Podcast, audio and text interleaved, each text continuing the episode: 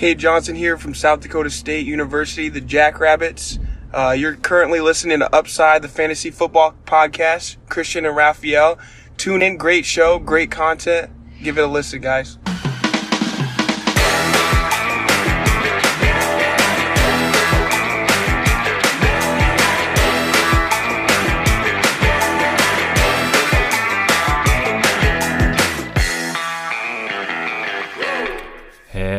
Herzlich willkommen, meine lieben Football-Freunde, bei Upside, dem Fantasy-Football-Podcast. Mein Name ist Christian und an meiner Seite ist wie jede Woche der Raphael. Es ähm, beginnt die Draft-Season, ihr habt es am Intro gehört. Wir haben heute einen äh, ja, famosen, richtig geilen Gast da und äh, das ist der Christian Schimmel. Äh, Raphael hat ja schon bei Twitter den Wortwitz gemacht bei Upside Schimmels und ja, jetzt ist er hier. der war Vielen auch Dank, richtig Christian, stark, ne? der, war, der war hervorragend. Sehr gut, ja. Äh, einer der wenigen Wortwitze, die ich tatsächlich in meiner, in meiner Lebenszeit noch nicht gehört habe. Ja. Aber ihr könnt euch vorstellen, mit dem Nachnamen sind die reichhaltig manchmal besser, manchmal äh, schlechter. Aber alles gut. Ich freue mich, bei euch zu sein. Danke für die Einladung. Wird, wird bestimmt gut. Ja, ey, ich, ich muss wirklich sagen, ich freue mich unheimlich, dass du heute hier bist. Äh, du, du, bist ja eine Institution in Deutschland, ne? insbesondere was, was College Football angeht. Du kannst ja gleich noch ein bisschen was zu deiner Person erzählen. Aber ich finde es einfach, ich finde einfach total wertvoll, so jemanden wie dich auch dabei zu haben, weil du bist ja noch einer der wahren Tape Grinder. Ne? Also viele behaupten es ja von sich, aber du studierst ja wirklich wochenlang die Prospect und und ja, ich meine, gerade da erhoffe ich mir halt, dass du mir an der einen oder anderen Stelle vielleicht einen anderen Blickwinkel auf den einen oder anderen Spieler geben kannst, ähm, weil ich bin eher so der Stat-Guy, also klar, so ein paar Cut-Ups und so gucke ich mir auch an, aber ich bin weit davon entfernt, irgendwie auf deinem Niveau zu sein. Ähm, guck da eher so auf die Production, auf die Size, hier und da vielleicht auch aufs Alter, so Breakout-Age und sowas. Und da ist es schon ganz cool, auch mal jemanden dabei zu haben, ja, wo man sich vielleicht auch ergänzen kann, ne? weil ich, ich finde immer so, die Draftzeit ist halt so, ja, der eine hat halt irgendwie seine, so sein Konzept, wie er dran geht, der andere hat das andere Konzept, aber es ist halt unheimlich wertvoll, sich auszutauschen ne, und vielleicht voneinander zu lernen. Und deswegen bin ich auf jeden Fall sehr froh, dass du da bist und vor allem so kurzfristig Zeit, Zeit gefunden hast, weil der Christian und ich waren so ein bisschen unstrukturiert, aber du warst so total spontan und äh, deswegen mega, dass du da bist. Danke, danke für die Blumen. Äh, ich versuch's nach, nach bestem und Ermess, äh, bestem äh, Können äh, hier zu machen und ähm, genau, jeder hat seine Herangehensweise. Ähm, jetzt muss ich dazu auch sagen, ich werde gleich noch denke, zwei, drei Takte zu mir sagen, dass das sich mittlerweile auch ein bisschen verändert hat über, über die Jahre. Aber ja, wenn der eine oder andere was mitnimmt, wird mich das natürlich freuen. Und genau, ich, ja, wird, wird bestimmt eine gute Sache und ähm, ja, bin, bin, bin gespannt, wie sich der Podcast entwickelt. Ja, sehr gut. Also ich hab Bock, äh, wie ihr gehört habt, die anderen beiden auch. Wir, bevor du dich vorstellst, Christian, müssen wir natürlich auf unser geiles Intro eingehen. Also es ist Draft Season. Wir haben, äh, falls ihr es nicht wahrgenommen habt, Kate Johnson am Start. Mein Running Back Nummer 7 natürlich, weil es der absolut geilste Running Back, äh, Wide Receiver, Entschuldigung. Jetzt Demnächst auch auf jeden Fall bei Jan Wegwert im Blog äh, wird näher drauf eingegangen. Ich will's hoffen, ja. Ich, ich, ich habe gefragt, äh, ihr müsst noch fleißig kommentieren beim Jan, äh, damit Kate Johnson dann auch analysiert wird. Also Ah, schön. Ich hab Bock. Kate Johnson war im Intro, das äh, ein Lebenstraum wurde wahr. Alles erreicht. Und es kann losgehen. Also unsere Rankings sind online, unsere Dynasty äh, Fantasy Football Rankings auf Patreon könnt ihr da gerne gucken im Discord-Channel. Ähm, ja, kurz noch dazu, äh, der Malte ist auch mit drei Dollar äh, neuerdings dabei. Und das Geile ist, der Malte hat damit jetzt zukünftig, also es ist noch nicht released, aber zukünftig kommen unsere Upside-Stats. Und ich kann nur sagen, ja, ich meine, Christian ist der Controller und sagte mal, man soll nicht hier sein, was noch nicht ist, aber wir waren letztens in einem Call zu dritt. Ich habe kein Wort verstanden aber es wird einfach legendär. Was gesagt wurde, hat sich richtig geil angehört und ihr könnt euch da auf eine richtig geile, ja, auf Upside Stat Seite freuen. Die wird, die wird legendär einfach. Ja, ja, vor allem in der Beratung habe ich das gelernt. Sag den Leuten nie, woran du arbeitest, bis es fertig ist, weil sonst wächst Mir völlig egal. Also da, danke dafür, Raphael. äh, sehr, sehr gut. Genau, Rankings sind online. Und jetzt, wo du die Shoutouts gemacht hast hier, ähm, da fällt mir ein, ich habe es beim letzten Mal vergessen, hätte es jetzt fast wieder vergessen. Der Tommy, unser Chargers-Kollege, ähm, Chargers-Fan der ersten Stunde, Mitglied im offiziellen, ersten offiziellen deutschen äh, geilen Chargers-Fanclub, äh, Vorsitzende Christian Lohr und Raphael. Vor allem haben wir mit dem, mit dem Schimmel, der ist doch wirklich, also der ist jahrelanger äh, Leidensgenuss, oder? Echt? Das ist so. Das, ja. das, Ach krass. Das, das ist ja. so. Ich habe irgendwann diesen, äh, diesen Fehler gemacht Äh, wenn ich Kinder haben werde, werden sie vermutlich kein Chargers-Fan, obwohl die Sozialisationsthesen da was anderes zu sagen, aber ja. Ähm, Leidensgenosse ist der richtige Begriff, Raphael. Das ist in der Tat richtig. Ja, ja sehr schön. Also, also wir sind Neu-Charger tatsächlich, aber ähm, die sind nicht, nicht weniger wertvoll, denke ich. Und wir haben richtig Bock nee. auf uns, our Chargers. Deswegen, auf, läuft. Auf keinen Fall. Sind vor allen Dingen noch nicht in, in der Masse so vertreten. Ähm, aber es ist gut, wenn es wenn's, äh, wenn's, wenn's wächst. Wir ändern das. Da sind Wir andere, andere, andere Fangruppierungen sind da doch äh, mit einem anderen Zulauf gesegnet, aber die, die waren vielleicht auch ein bisschen erfolgreich in den letzten Jahren. ja, das, das stimmt. Ja, sehr gut. Genau, der Tommy äh, von Our Chargers, der ist äh, im höchsten Tier für ein Jahresabo dabei gewesen. Also vielen Dank an Tommy. Ähm, die Bahamas sind bald safe, deswegen yes. danke an dich. Und ein letztes, ähm, ein letzter kurzer Hinweis: Wir haben Bestball-Ligen gestartet. Ähm, der liebe Talca, der organisiert das Ganze, äh, guckt im Discord vorbei, im Channel Bestball. Da werden Bestball-Ligen angeboten. Die Drafts beginnen jetzt und ähm, habt Spaß und ah, viel Spaß. Äh, guckt rein, wir haben Bock, ich bin dabei und ich mach mit. Und jetzt geht's los. Christian, wir haben schon kurz irgendwie über dich gesprochen. Jetzt kannst du äh, mal aus den Vollen schöpfen und sagen, wer du eigentlich bist für die Leute, die dich eventuell noch nicht kennen. Ja, äh, wer bin ich? Ich äh, sch schreibe, blogge, podcaste tatsächlich schon relativ lange über, über Football. Ähm, tatsächlich hat mich der, der gute Sideline-Reporter, der Thomas Seyer, der dem einen oder anderen auch bekannt sein kann, ähm, damals angeschrieben, gesagt, willst du nicht was schreiben? Und dann habe ich beim Userbereich von Spox angefangen. Lange Rede, kurzer Sinn. Ähm, ich habe dann lange für Football aktuell geschrieben ähm, und dann 2013 derdraft.de mit äh, dem lieben Kollegen Romagnon gekündigt. Das war damals die erste deutschsprachige Draftseite. Ähm, bin seit 2015 sehr aktiv bei Sportradio 360, äh, bei den Sofa Quarterbacks, bei den College Quarterbacks mittlerweile auch entsprechend ähm, und ja, dann 2016 bin ich so ein bisschen de dem deutschen Football auch verfallen. Ähm, und äh, kommentiere seit dem Jahr, wenn die Pandemie nicht gerade die Football-Saison äh, ins Wanken bringt oder ausfallen lässt, äh, Footballspiele in den verschiedensten deutschen Stadien. Ähm, hab da schon einige, an einigen Orten kommentieren dürfen. Ähm, genau. Und deswegen mit der NFL, mit College Football Draft und der GFL, mein Motto ist, 365 Tage Football im Jahr sind möglich. Ob das allerdings ratsam ist, da würde ich äh, ein ausgesprochenes Fragezeichen zu machen. Ähm, aber es geht. Ähm, wie gesagt, im letzten Sommer war es tatsächlich das erste Mal, dass ich äh, relativ offensichtlich weniger Wochenenden unterwegs war wie die meisten anderen Menschen äh, in dieser Zeit.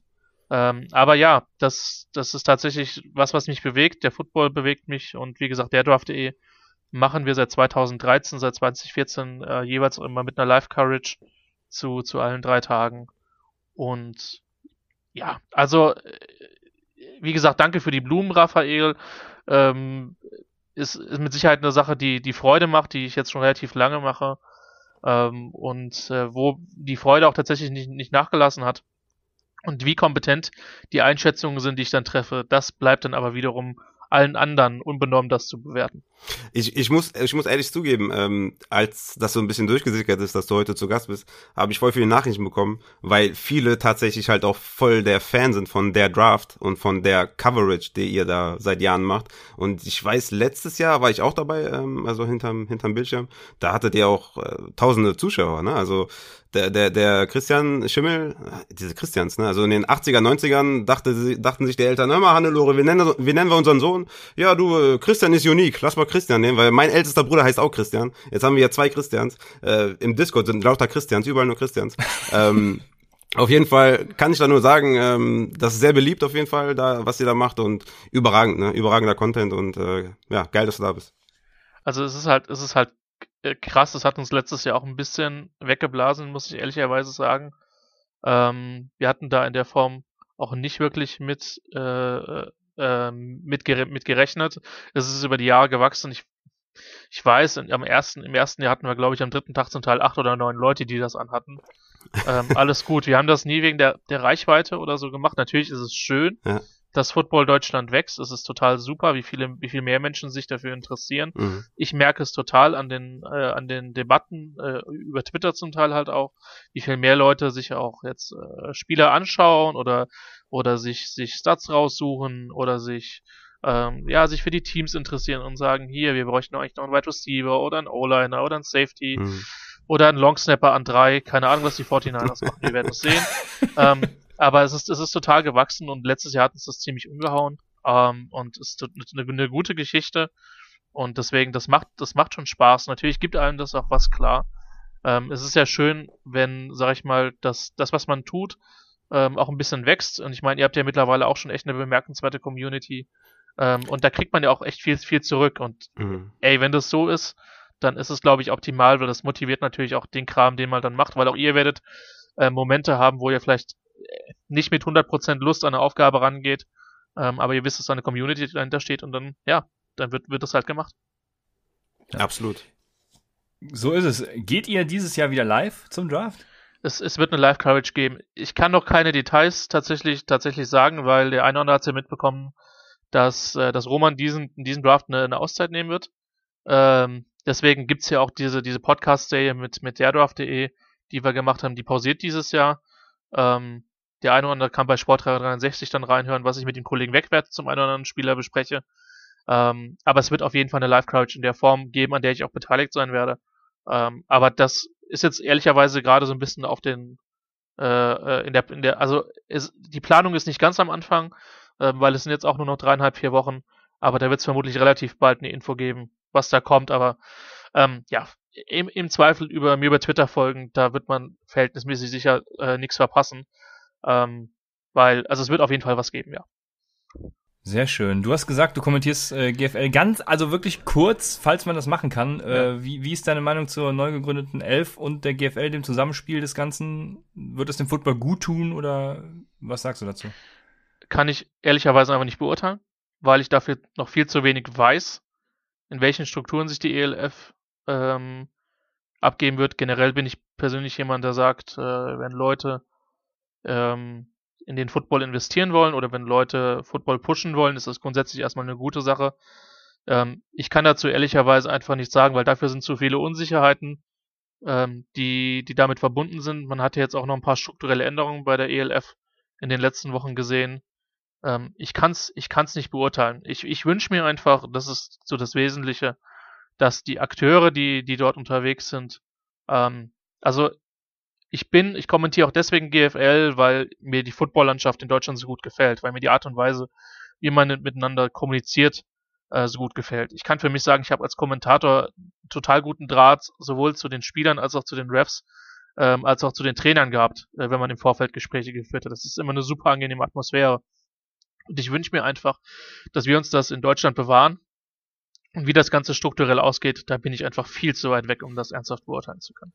Ja, aber das klingt doch gut. Bevor wir in den Draft einsteigen, haben wir noch zwei News für diese Woche. Allen voran, wir fangen mal damit an, dass die NFL entschieden hat, 17 Wochen zu spielen. Und das heißt, ähm, theoretisch könnte man das Championship-Finale äh, im Fantasy Football auch in Woche 17 jetzt neuerdings durchführen, Raphael. Wir sind allerdings der Meinung, wir sollten erstmal ein Jahr abwarten, wie sich das Ganze auswirkt, was passiert, dies, das. Ähm, von daher willst du noch was dazu sagen? Äh, das ist unsere Empfehlung, einfach erstmal ein Jahr abzuwarten und nächstes Jahr zu gucken, hey, wie gestalten wir unsere Fantasy-Liga ähm, auf das Jahr 2022. Aber Raphael, bitte äh, äußere dich dazu. Ja, ich, ich sehe es ähnlich wie du. Ich hatte letztens auch äh, mit den Prime-Supportern so einen kleinen Talk noch gemacht, ähm, einfach um ja, ein bisschen zu quatschen miteinander. Ähm, da kam das Thema auch auf und auch da habe ich gesagt, also lass uns erstmal die Saison abwarten. Ich, ich halte es für gefährlich, jetzt schon Entscheidungen zu treffen ähm, für 2021 und da schon das Finale in Woche 17 zu spielen ohne das mal eine Saison lang gesehen zu haben. Man kann ja vielleicht dann nächstes Jahr darauf das Jahr ähm, das nochmal neu evaluieren, aber ich würde einfach also ein, einfach von der Wahrscheinlichkeit her könnte man jetzt zu viele Fehler machen. Ja? Ähm, ich weiß auch gar nicht, gibt's jetzt schon zwei Bye-Weeks oder gibt's aber noch eine Bye-Week? Das weiß ich gerade jetzt gar nicht. Äh, gegebenenfalls muss man das auch noch ein bisschen justieren. Und ähm, von daher, lass uns mal das Jahr abwarten, wie das auch dann in Woche 17 aussieht. Ja? Äh, wie viele Entscheidungen da vielleicht schon getroffen sind. Äh, eher nicht so viele, aber einfach mal schauen, wie das Jahr so vorübergeht. Ähm, und dann kann man das in, in Ruhe evaluieren. Ich würde jetzt nicht in Hektik verfallen, ähm, sondern was ich eigentlich viel schlimmer finde, dass Super Bowl damit auch verschoben wird. Ne? Das war eigentlich immer so geil vorgemerkt. Ähm, Februar ja. Super Bowl und das ist jetzt auch weg. Ja, also äh, wichtig ist halt vor allem, dass Bye Weeks nicht in die Playoffs fallen. Ne? Also je nachdem, wann ihr dann die Playoffs habt, ist ja teilweise dann äh, Woche, also spätestens Woche 14 ist es ja der Fall, bei manchen sogar Woche 13 oder noch früher. Also das müsst ihr natürlich beobachten und wie gesagt, wir würden erstmal ein Jahr warten. Die zweite News ist, dass Kalen Ballage äh, in Pittsburgh unterschreibt, bei den Steelers. Und die haben ja bekanntermaßen keinen Running Back. Ähm, jetzt interessiert mich natürlich Christians Meinung. Christian wird ja ihn, boah, ich weiß gar nicht, welches Draft er war, 2017, 16? Ähm, auf jeden Fall wirst du ihn ja wahrscheinlich gecovert haben. Was war dein Eindruck und ist dein Eindruck von Kalen Ballage? Äh, also ich, ich, muss sagen, er war letztes Jahr nicht der schlechteste äh, Running Back auf dem Chargers-Roster. hey, hey, das tut mir so weh, ne? Du, du meinst wahrscheinlich, dass Joshua Kelly der schlechtere war, ja? Er, er hat halt nicht viel gespielt, das ist das Problem. Ähm, oder nicht, nicht viele, nicht viele Chancen. Ja, ja, also sagen wir es mal so. die, die Chancen wurden geringer und ich hatte halt das Gefühl, also ich mag Joshua Kelly, ich hatte den Eindruck, der hatte ja zwei relativ, der hatte zwei Fumbles relativ früh in der Saison. Ja. Und ich habe den Eindruck, das hat sehr viel mit seinem Selbstvertrauen gemacht. Mhm. Ähm, und was ich von Dolphins-Fans halt gehört hatte, war, ja, Balash ist ja der schlechteste Running Back damals in dem, in dem Dolphins-Roster gewesen, wo ich mir gedacht habe, okay. Also ich kann es aus Fantasy-Sicht nicht beurteilen. Ich vermute, dass er nicht wirklich der, der Featured Back irgendwie sein wird. Ich kann mir nicht vorstellen, dass Pittsburgh nur mit ihm in die Saison gehen wird. Ähm, ich halte ihn aber für, ich schätze mal, dass er jetzt auch nicht für 20 Millionen pro Jahr unterschrieben hat. Ähm, für eine, für eine, für eine Option, äh, dass, dass er da im Roster bleibt und da auch gegebenenfalls mehr Einsatzzeit sieht, wenn Leute vor ihm gegebenenfalls verletzen. Ich weiß nicht, seht ihr den als Featured Back? Also ich auf gar keinen Fall. Also ich, ich glaube, die machen was auf Running Back. Aber gut, ich, ich würde sagen, damit ist das ganze Backfield auf jeden Fall im Arsch, weil du hast jetzt da Benny Snell, du hast äh, McFarlane, von dem man eigentlich viel oder wovon ich viel gehalten habe, dass er da vielleicht jetzt dieses Jahr, wenn sie nicht noch einen einen guten Running Back holen, dass er da vielleicht den nächsten Schritt machen kann. Aber somit jetzt mit der Ankunft von Kellen Bash, der ja so ein richtiger Power Runner ist und wahrscheinlich auch dann gerade auch in der Short Yardage Situation sehr oft äh, eingesetzt wird, ja sehe ich das ganze Backfield. Solange da jetzt keiner ist, der den die anderen drei überragt ist das für mich da ein Mess, aber Christian ist ja ein riesen Belage-Fan. Ich bin ein riesen Belage-Fan, aber ich glaube tatsächlich auch, dass die Steelers auf Running Back da irgendwas noch tun werden. Die Frage ist natürlich, was. Ich weiß gerade tatsächlich, gar nicht, was die für Draft-Picks haben. Aber auf jeden Fall spannend noch zu beobachten. Also sie, sie müssen, also sie müssen nicht, weil ja meine Meinung zu Running Backs kennt ja jeder, aber ähm, sie, sie werden, denke ich, noch was tun. Und äh, Kellen Belage wird da jetzt nicht die Featured Back Lösung, um die Frage zu beantworten. Da, davon gehe ich nicht aus. Und wenn er das wird, dann ist Kellen Belage natürlich ein Tier. Absolut. ja, sehr gut. Dann haben wir die News behandelt und jetzt geht's ähm, in die Draft Preview. Und bevor wir die Positionsgruppen abhandeln, muss ich dich, Christian, fragen, ähm, wie ja, wie, wie erfolgt eigentlich so eine, so eine Draft-Evaluation bei dir? Wie kann ich mir, also ich habe ja gestern zum Beispiel, gestern Abend habe ich mich noch ein bisschen für die Folge vorbereitet. Ich habe ähm, so ein paar Cut-Ups geguckt bei Dynasty Nerds, kann man das ganz gut, kostet irgendwie, mhm. boah, ich glaube drei Euro im, im, im Monat oder so. dann kann man sich da äh, die Cut-Ups, die die reinstellen, äh, angucken. Gibt auch eine kostenfreie Seite, die habe ich gerade gar nicht im Kopf. Ähm, ja, Wie dem auch sei. Gibt auch eine kostenfreie, ja. Auf jeden Fall habe ich mir ein paar Cut-Ups angeguckt, drei Stunden lang ähm, von sechs Spielern, was relativ wenig ja auch tatsächlich ist. Das wurde mir natürlich auch direkt aufs Boot geschmiert. Äh, aber ich habe meine ähm, Wahrnehmung der College-Saison, beziehungsweise der College-Saisons vorher, weil letzte Saison war ja nicht so viel, aber ähm, habe die bestätigen können, auch was die Stats sagen und so, das hat mir gereicht. Aber wie machst du das? Das wird ja wahrscheinlich äh, ja in viel breiter passieren. Äh, wie mache ich das? Also natürlich guckt man sich ähm, seine Spiele aus. Jetzt in den vergangenen Jahren war es so, dass Roman und ich uns bei der Draft.de die Positionsgruppen so ein bisschen geteilt hatten. Ähm, er war tatsächlich, also ich war in der Offense für Quarterback und Offensive Line verantwortlich. Er quasi für den, für, für Skill. Ähm, und in der Defense war es so, ich hatte die, die Defensive Backs, dafür hatte er halt äh, die, die Front Seven. Das heißt, ich war in den, man war in den jeweiligen Positionsgruppen schon immer ein bisschen tiefer drinne. Ähm, in den vergangenen Jahren war es so, Weihnachten hatte ich einen Großteil der Quarterback und Offensive Line Klasse durch, also Ende Weihnachten zwischen den Jahren. Weil das so ein bisschen die Zeit ist, weil das die, die Gruppen sind, die am aufwendigsten sind. Wenn ich jetzt an Spieler rangehe, es ist tatsächlich so, ähm, ich bin da vielleicht oldschool, ähm, ich bin jetzt auch, äh, bin jetzt auch schon über 30, das heißt, äh, gehöre jetzt auch nicht mehr zu den Jungen im Land. Äh, immerhin noch ein paar Jahre zur TV-relevanten Zielgruppe, aber auch das ist irgendwann vorbei. Ähm, ganz banal. Ich schreibe mir halt erstmal raus, äh, größte Gewicht, in welchem Jahr er rausgekommen ist, habe dann meistens oben auf meinem, auf meinem Blatt Papier äh, den Punkt Typ stehen, wo ich normalerweise in, in drei, vier Schlagwörtern einen Spieler beschreibe und dann kommt halt dahinter die Grade und dann schreibe ich im Idealfall noch was zur, zur, zur, zum Persönlichen raus. Normalerweise findet man dann ganz interessante Sachen ähm, auf den Webseiten. Also war er zum Beispiel ein Team-Captain, wie hoch war als Recruit gerankt, äh, ist er irgendwie, äh, hat er besondere Statistiken vorzubeweisen oder hat er irgendwelche Awards gewonnen. Und dann kommt halt ein Feld mit positiv, negativ und dann äh, schaue ich mir halt die, die Videos an. Am einfachsten ist es tatsächlich, wenn man einen Spieler sucht, und das geht für die guten Spieler auch immer noch relativ gut, einfach den Spieler einzugeben auf YouTube und dann ein äh, Victor Siegfried dahinter, also wer ist es? Ähm, und dann findet man normalerweise auch, auch durchaus viele Cut-Ups. Also für Quarterbacks ist es überhaupt gar kein Problem, für die meisten Receiver ist es kein Problem. Ähm, weil auch gerade aus dem Fantasy-Football-Bereich viele Leute was schneiden. Ähm, genau, und dann versuche ich halt, den Spieler anhand des Videomaterials zu evaluieren. Im Normalfall kommt dann halt, ähm, gleichst du die athletische Einschätzung, die du in dem Moment dann halt hast, äh, mit den Combine-Zahlen ab. Das hast du in diesem Fall halt nicht. Das heißt, du musst dich auf Pro-Day-Zahlen äh, äh, verlassen, von denen du die an der einen oder anderen Stelle für glaubwürdige oder auch für unglaubwürdige hältst. Zu einem Fall kommen wir, kommen wir später auf jeden Fall noch.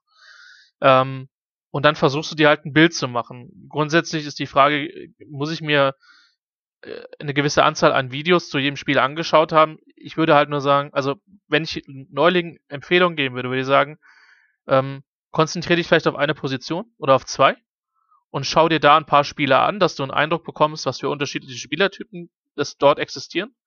Ähm, das kann man vor allen Dingen nicht nur, aber auch an Größe und an Gewicht vom Spieler festmachen. Ein paar Sachen sieht man dann halt auch auf, auf, auf, auf Video. Und je mehr man schaut, desto mehr kriegt man ein Gefühl dafür. Und ähm, bei mir war es halt auch am Anfang so, ich habe halt geschaut, was haben die besten NFL-Spieler gut und richtig gemacht. Und gut, nach sieben oder acht Jahren Draft Courage bekommt man ein Gefühl, was man, was man selber mag oder was äh, von wem man glaubt, dass es erfolgreich ist. Und ähm, mhm. im, Prinzip, im Prinzip versuchst du den Spieler zu verstehen, was er am College war, was die Projection für die NFL ist, weil auch die Rolle, die er im College gespielt hat, wird er mitunter nicht immer in der NFL spielen können, mhm. mhm. aus bestimmten Gründen, vor allen Dingen Größe, Limitierung oder ähnliche Geschichten. Ja. Und wenn du schon mal so weit bist zu sagen, ich habe eine Idee, wo die Stärken sind, wo der Spieler gewinnt, warum der Spieler am College gut war, dann ist schon mal sehr, sehr viel, das ist schon ein sehr, sehr wichtiger und guter Schritt. Ähm, und danach schaust du halt, wie projected das Richtung NFL.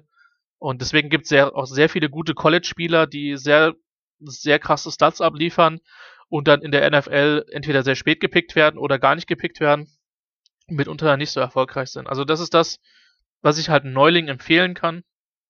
Und ansonsten glaube ich halt, wenn man mit der Anstellung rangeht, und das gilt auch, glaube ich, für Football allgemein, ich will verstehen, warum, was da passiert. Also, warum eine Mannschaft gewinnt, warum eine Mannschaft verliert.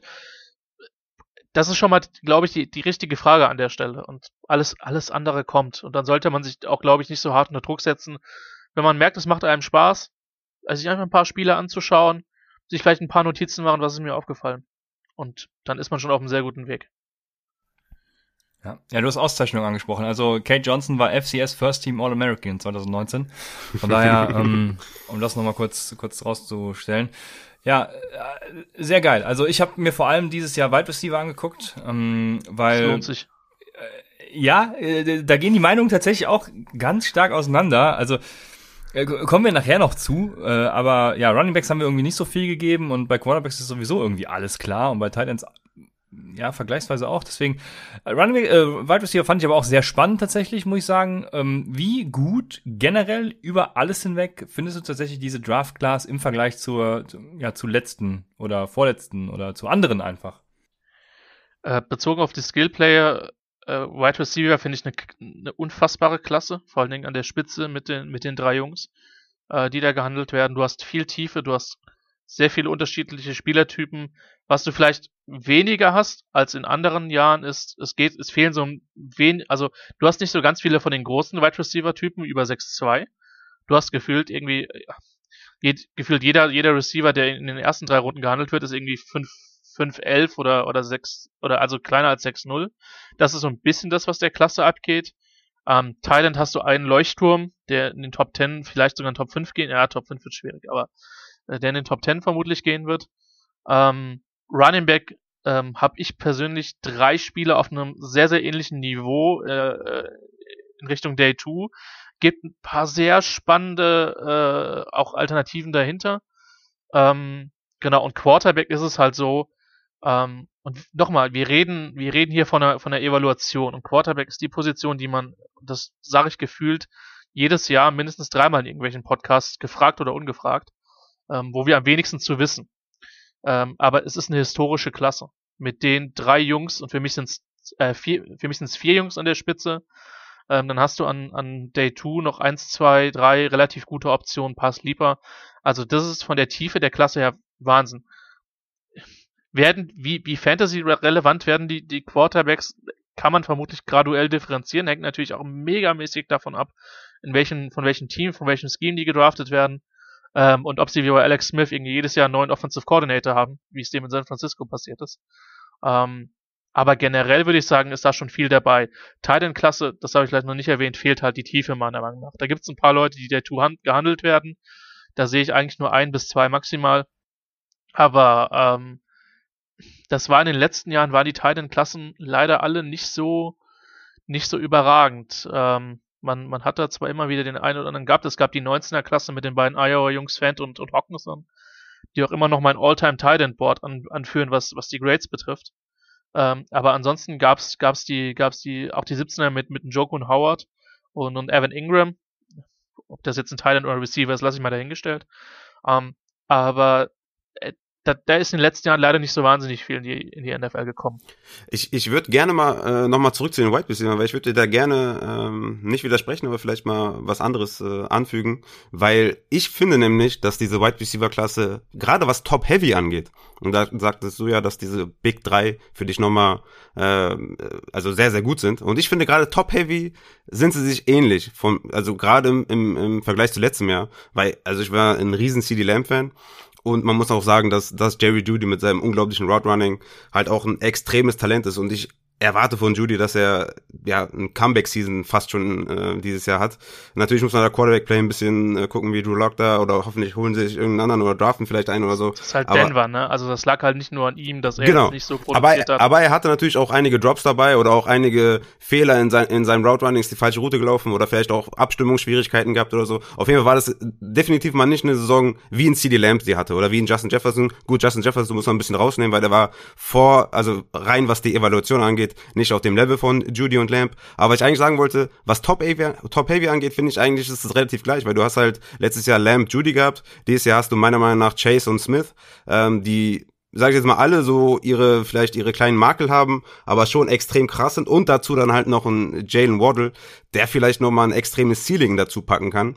Ähm, und ich finde gerade so, was die Tiefe angeht, ist diese Draftklasse vielleicht ein Stückchen stärker als die letzte, weil ich glaube Bateman, ähm, Rondell Moore, ähm, Elijah Moore, Terrace Marshall und so, ich glaube, die haben alle so ein bisschen mehr, ähm, wie soll ich sagen, die haben so ein bisschen mehr Upside in der ganzen Breite als vielleicht ein Gregor, als ein Rux, weil die alle auch so ein ja ein bisschen versierter sind als die als die letzte Klasse. Deswegen wollte ich da so ein bisschen widersprechen, was du was du Top äh, angeht und vor allem auf Running Back habe ich da eine ganz andere Meinung, weil ähm, ich finde, letztes Jahr hattest du mit Clyde edwards mit Jonathan Taylor, DeAndre Swift, Cam Akers, äh, J.K. Dobbins, Zach Moss muss ich auch dazu nehmen, weil einfach Size und Production-wise einfach waren die letztes Jahr auf einem anderen Level als diese Klasse. Du hast natürlich hier auch spannende, spannende Prospects, ne, mit einem, mit einem Kenny Gainwell oder äh, mit einem Michael Carter und so, denen es aber leider so ein bisschen an Größe oder an Size fehlt im Allgemeinen, um halt wirklich ein richtiger Leadback zu sein. Meiner Meinung nach ist natürlich spannend, was du gleich dazu sagst. Ich finde, man hat dieses Jahr mit Najee Harris halt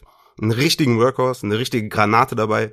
Und das hattest du vielleicht letztes Jahr in der Form vielleicht nicht, was so dieses Receiving und Running Skillset angeht. Wobei du auch einen Jonathan Taylor hattest zum Beispiel, der meiner Meinung nach ein extrem guter Running Back ist. Aber ich finde, auf, auf, auf der Running Back Position ist dieses Jahr, gerade was Fantasy angeht, und das muss man auch so ein bisschen unterscheiden, es kommt dann nicht nur rein aus Talent an, sondern auch, wie die NFL diese Prospects vielleicht beurteilt und welche Rolle sie ihnen geben. Und für uns ist halt immer wichtig, dass es ein Leadback werden kann im besten Fall in Workhorse. Und das hast du meiner Meinung nach mit dieser Klasse wahrscheinlich nur mit Harris, vielleicht noch mit Etienne, aber danach äh, wird's dann wird's dann ein bisschen dünn, meiner Meinung nach.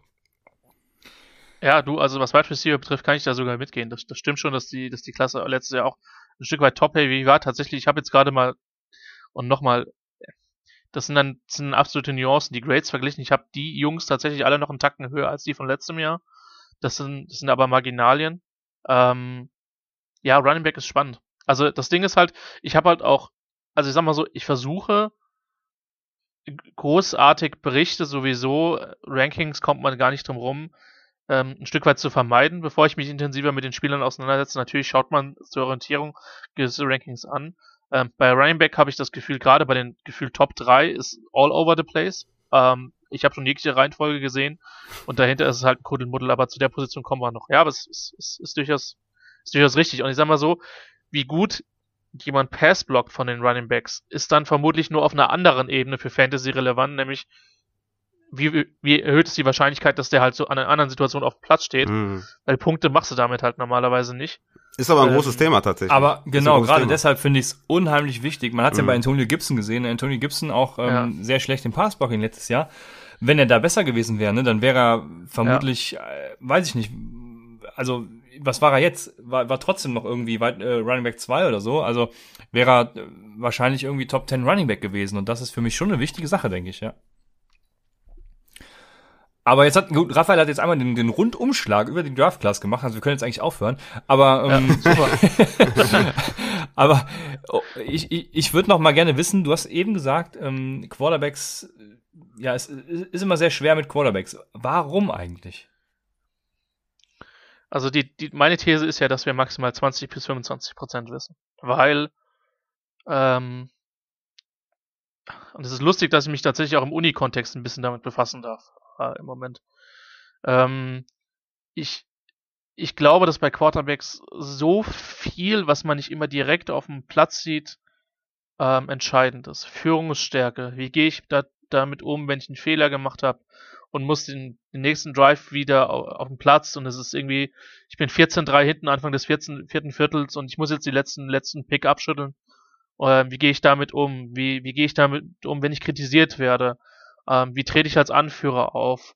Ähm, wie lernfähig bin ich? Wie, wie schnell bin ich in der Lage, neue Informationen aufzunehmen? Wie gut ist meine Wahrnehmung, gerade wenn es um das Thema Blitzen, Druck und ähnliches geht? Ähm, das sind Sachen, die sieht man in Nuancen.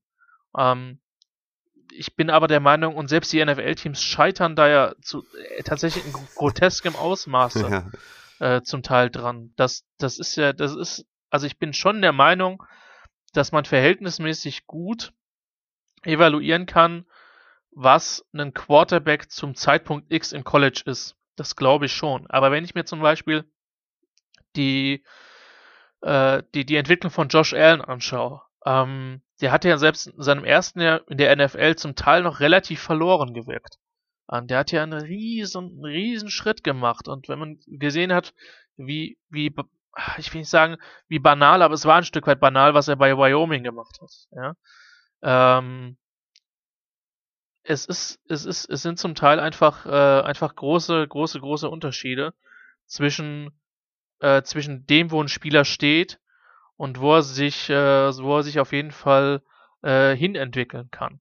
Ähm, und ich glaube, dass, dass dieser, dass, dass, dass das, was man, oder der Prozentsatz dessen, was man nicht weiß, ist bei Quarterbacks mit Abstand am größten. Gerade dieses Ding mit Thema, mit Thema Führung und Mannschaftsführung und im Blickpunkt sein und derjenige, der es immer auf die Fresse bekommt, dann Running Back fummelt den Ball dreimal weg, du verlierst 46, 47, der Quarterback ist trotzdem schuld. Ja. Ähm, auch wenn du vier Touchdowns aufgelegt hast, sonst was. Und ähm, ich glaube, dass es einfach eine große Rolle spielt und die, der, der, der Faktor Persönlichkeit. Ähm, klar, man kann sich Interviews anschauen, man kann schauen, wirkt er, als wenn er relativ helle Kerze auf der Torte ist oder nicht so. Ähm, aber selbst da äh, maß ich mir ehrlicherweise nicht wirklich eine Bewertung an. Man kann da einen Eindruck gewinnen. Und das ist das, was es meiner Meinung nach so unglaublich schwer macht. Ja. Was ich mich immer frage ist, oder was ich immer lustig finde, ist, wenn, wenn Leute das beurteilen von wegen, ähm, ja, welchen Read der Quarterback gerade anwirft. Ich habe noch nicht herausgefunden, wie man das genau beurteilt, also anhand der Augen oder was auch immer. Äh, glaub, glaubst du, sowas ist tatsächlich auch so ein, so ein Punkt, den man tatsächlich bewerten kann? Also ich sag mal so, du kannst schon, wenn du auf Video, wenn du, also das mache ich tatsächlich, ich sage nicht, dass ich es bewerten kann. ich versuche es, ich versuche es einzubeziehen. Du kannst schon wahrnehmen, dreht er seinen Kopf ja oder nein? Hm. Ähm, oder ist der, ist der, ist der, schaut er nur nach links oder ist es, es gibt halt auch viele Offenses, das muss man auch den Quarterbacks mitunter auch gar nicht vorwerfen. Die haben halt einfach eine Half-Field Reads, eine, eine, eine Halbfeld Read Offense. So, Mhm. da ist halt auf der rechten Seite die tiefe Option, ist der frei? Ja, nein. Okay, ist der Typ underneath frei? Ja, nein. Wenn's geil ist, hat er noch eine Checkdown-Option. Äh, rechts oder links von sich ein, ein Back oder ein Tight der eine kurze Route läuft. Aber selbst normalerweise ist nach der zweiten Option spätestens dann Lauf die, die Antwort im Mhm. College immer noch. Ähm, und ich behaupte, dass man das, dass man das nicht immer äh, äh, immer bewerten kann. In den letzten Jahren ist hin und wieder mal mal All-22-Tape aufgetaucht, auch von Spielern. Das macht es natürlich angenehmer, weil Ja, man dann klar. sehen kann, Mhm. was der Quarterback ein Stück weit sieht, wenn auch aus einer Vogelperspektive. Ähm, aber da eine absolute Entscheidung zu treffen, glaube ich, ist, ist schwierig, ob er das kann. Aber du siehst schon, ob jemand einen Kopf dreht oder nicht. Und ich, ich bilde mir ein, dann beurteilen zu können, dass er dann aufs, äh, erst den einen anguckt oder den zweiten anguckt oder er die Tendenz hat, nur auf einen Receiver zu starren. Aber nochmal, wir reden hier von Tendenzen. Wie Ja, gut er genau. das wirklich kann, das muss dann ein NFL-Team im Idealfall vor dem Draft rausfinden und nicht erst danach. Ja, das war ja zum Beispiel bei Justin Fields auch so ein Thema, ne? Ist der wirklich ein Quarterback, der zu oft am Read kleben bleibt? Oder ist die Offense halt ein bisschen komplizierter? Oder gibt's da vielleicht ein paar Variablen, die man berücksichtigen muss? Das ging ja auch von, das ging ja ganz wild bis von irgendwie, der, der kann den Read nicht lesen, der bleibt kleben, bis hin zu, der kann, der, der macht das, was er sieht, das setzt er noch am besten um, gemessen an dieser Schwierigkeit dieser ganzen Offense, ne? Das war ja auch so ein Thema bei Justin Fields. Ja, also ähm, äh, das mit dem All-22 ging mir tatsächlich auch ein bisschen auf den Sack, als ich Cutout geguckt habe übrigens. Äh, hat man nirgendwo gefunden. Also wenn da irgendjemand All-22-Material hat, dann äh, gerne her damit. Aber wir waren jetzt schon bei den Quarterbacks und auch bei Justin Fields ähm, im Speziellen. Und ich habe mich tatsächlich gefragt, weil letztes Jahr irgendwie um die Zeit hatte ich so das Gefühl, da war eigentlich nur die Frage, äh, Justin Fields oder Trevor Lawrence, wer geht eigentlich an eins? So, so kam es mir zumindest vor. Ich weiß tatsächlich nicht, ob da, nicht mehr, ob das, ob das auch so äh, die objektive Wahrnehmung war. Aber was ist jetzt irgendwie in diesem Jahr passiert, dass Justin Fields so klar hinter Lawrence ist und, und wahrscheinlich auch so klar dann hinter äh, Zach Wilson? Christian, kannst du das erklären?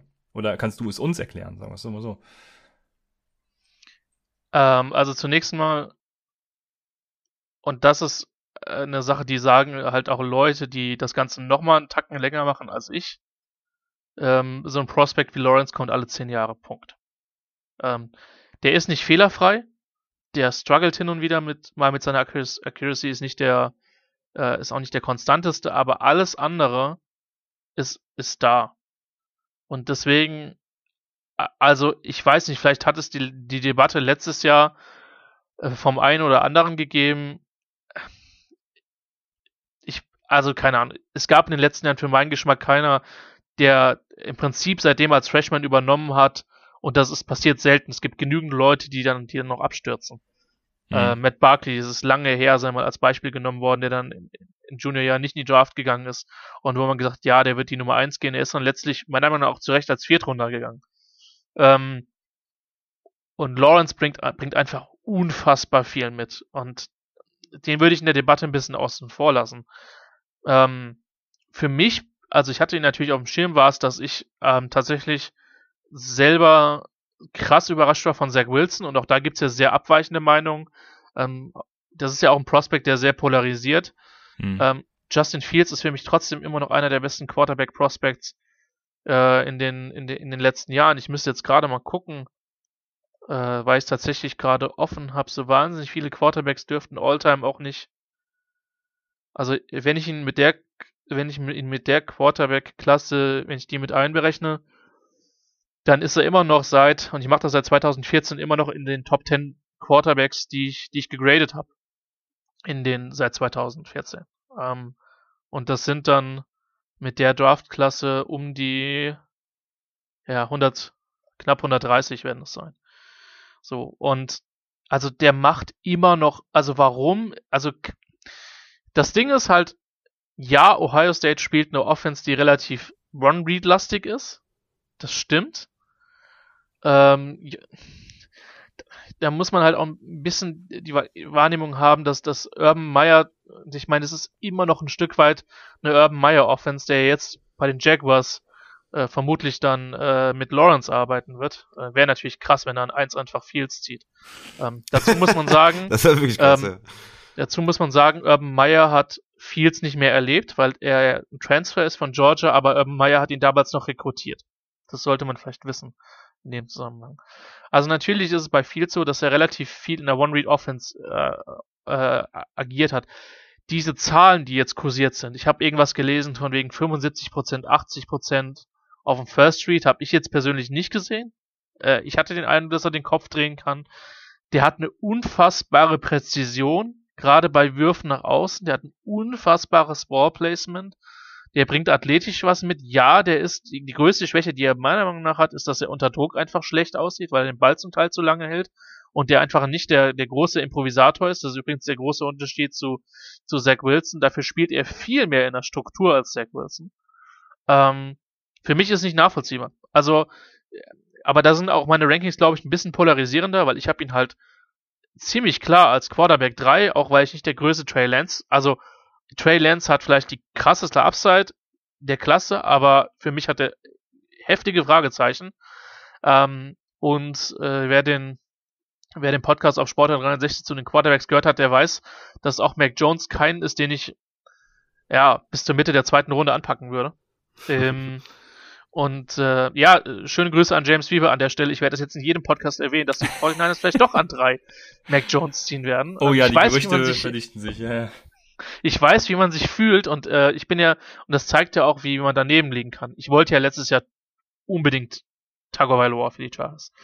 Und ich habe mich geärgert, dass sie es nicht probiert haben. Und Herbert, auch wenn ich weiß, dass gewisse Effizienzstatistiken noch nicht so nachhaltig sind, wie man sich vielleicht das vielleicht wünscht oder das so aussagekräftig sind, ähm, der hat ja weit über dem Niveau gespielt, was ich ihm zugetraut hätte, muss man an der Stelle sagen. Und das, das zeigt, wie, wie, wie schräg das mitunter ist, auch wenn ich Herbert immer noch als soliden First Rounder hatte. Also nicht, nicht, nicht viel schlechter. Aber, aber Fields bringt gerade was die Präzision, was den Arm, ähm, auch was seine Reads betrifft, so viel mit. Klar, die Ohio State ist auf Offense ist ein bisschen schwer und dann kommen natürlich auch so Sachen. Ich meine, JT O'Sullivan hat das ja fantastisch auch in einem Video aufgelöst. Ja, die letzten Quarterbacks haben ja alle nicht funktioniert. Äh, Carly Jones und, und Haskins.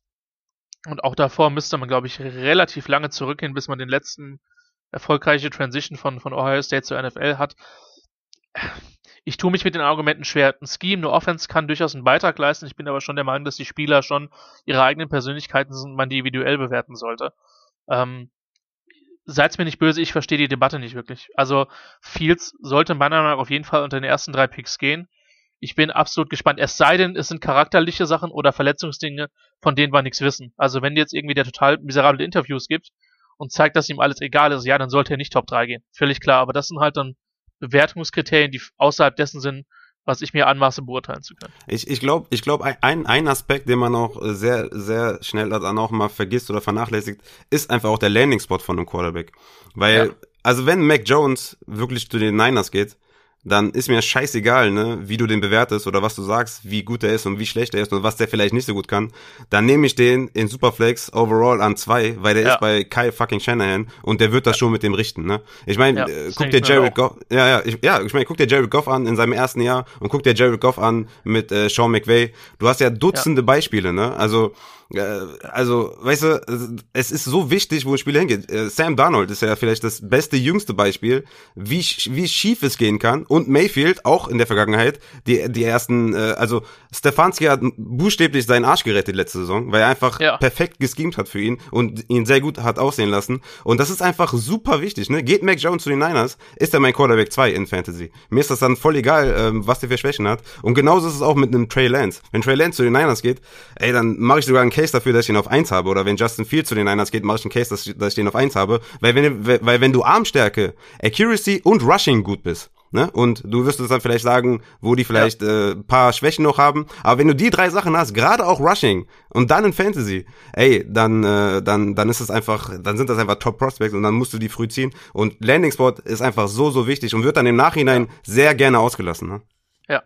Total 100% bei dir und das ist halt auch das, keine, ich glaube, dass die Karrieren von Quarterbacks einfach krass unterschiedlich verlaufen können. Ja. Je nachdem, wo sie halt sind. Man hat ja bei Alex Smith in der Chiefs Offense noch gesehen, auch wenn man da auch seine Limitationen gesehen hat, dass das durchaus ein überdurchschnittlicher Quarterback ist, währenddessen das bei den 49ers bis zur Harbaugh-Zeit zum Teil ein ziemliches Desaster gewesen war oder Mittelmäßigkeit. Mhm. Gute, ja, aber bin ich total bei dir und gerade das Ding mit Shanahan, ähm, ich habe da auch den tiefen Glauben, dass, dass der also selbst TJ Beffert hat wie ein halbwegs kompetenter Quarterback ausgesehen in der. Offense.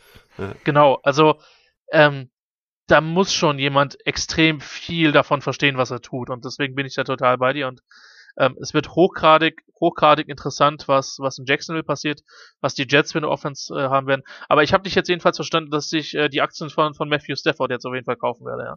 Das auf jeden Fall, auf jeden Fall. Und was ich aber auch noch äh, vielleicht anfügen will, ist, dass wir dieses Jahr relativ viel Glück haben mit den Teams, die ein Quarterback Need haben. Weil wenn du dir anschaust, wir haben jetzt, wir haben die Falcons, die können vielleicht was machen und dann vielleicht nächstes Ja. Jahr äh, ist der Starter. Ähm, da hat gerade der der der Head Coach äh, hat letztes Jahr oder die letzten zwei Jahre Ryan Tannehill wieder hinbekommen. Dann haben wir die Panthers, die einen super äh, Scheme haben, die einen äh, offensivfreudigen Spielstil haben. Dann hast du die Niners mit Kai Shanahan, du hast Jaguars äh, mit einem College Coach. Also wir haben da relativ viel Glück, dass wir vielleicht vier Teams haben, äh, die vielleicht einen Quarterback nehmen, wo die auch dann einen guten Landing Spot haben. Ne? Nicht so wie in den letzten Jahren, dass du da vielleicht die Jets mit rumlaufen hast ähm, oder oder die die ehemaligen Redskins jetzt äh, Washington Football Team. Ähm, da haben wir relativ viel Glück, dass da nicht das Schlimmste passieren kann, sag ich mal.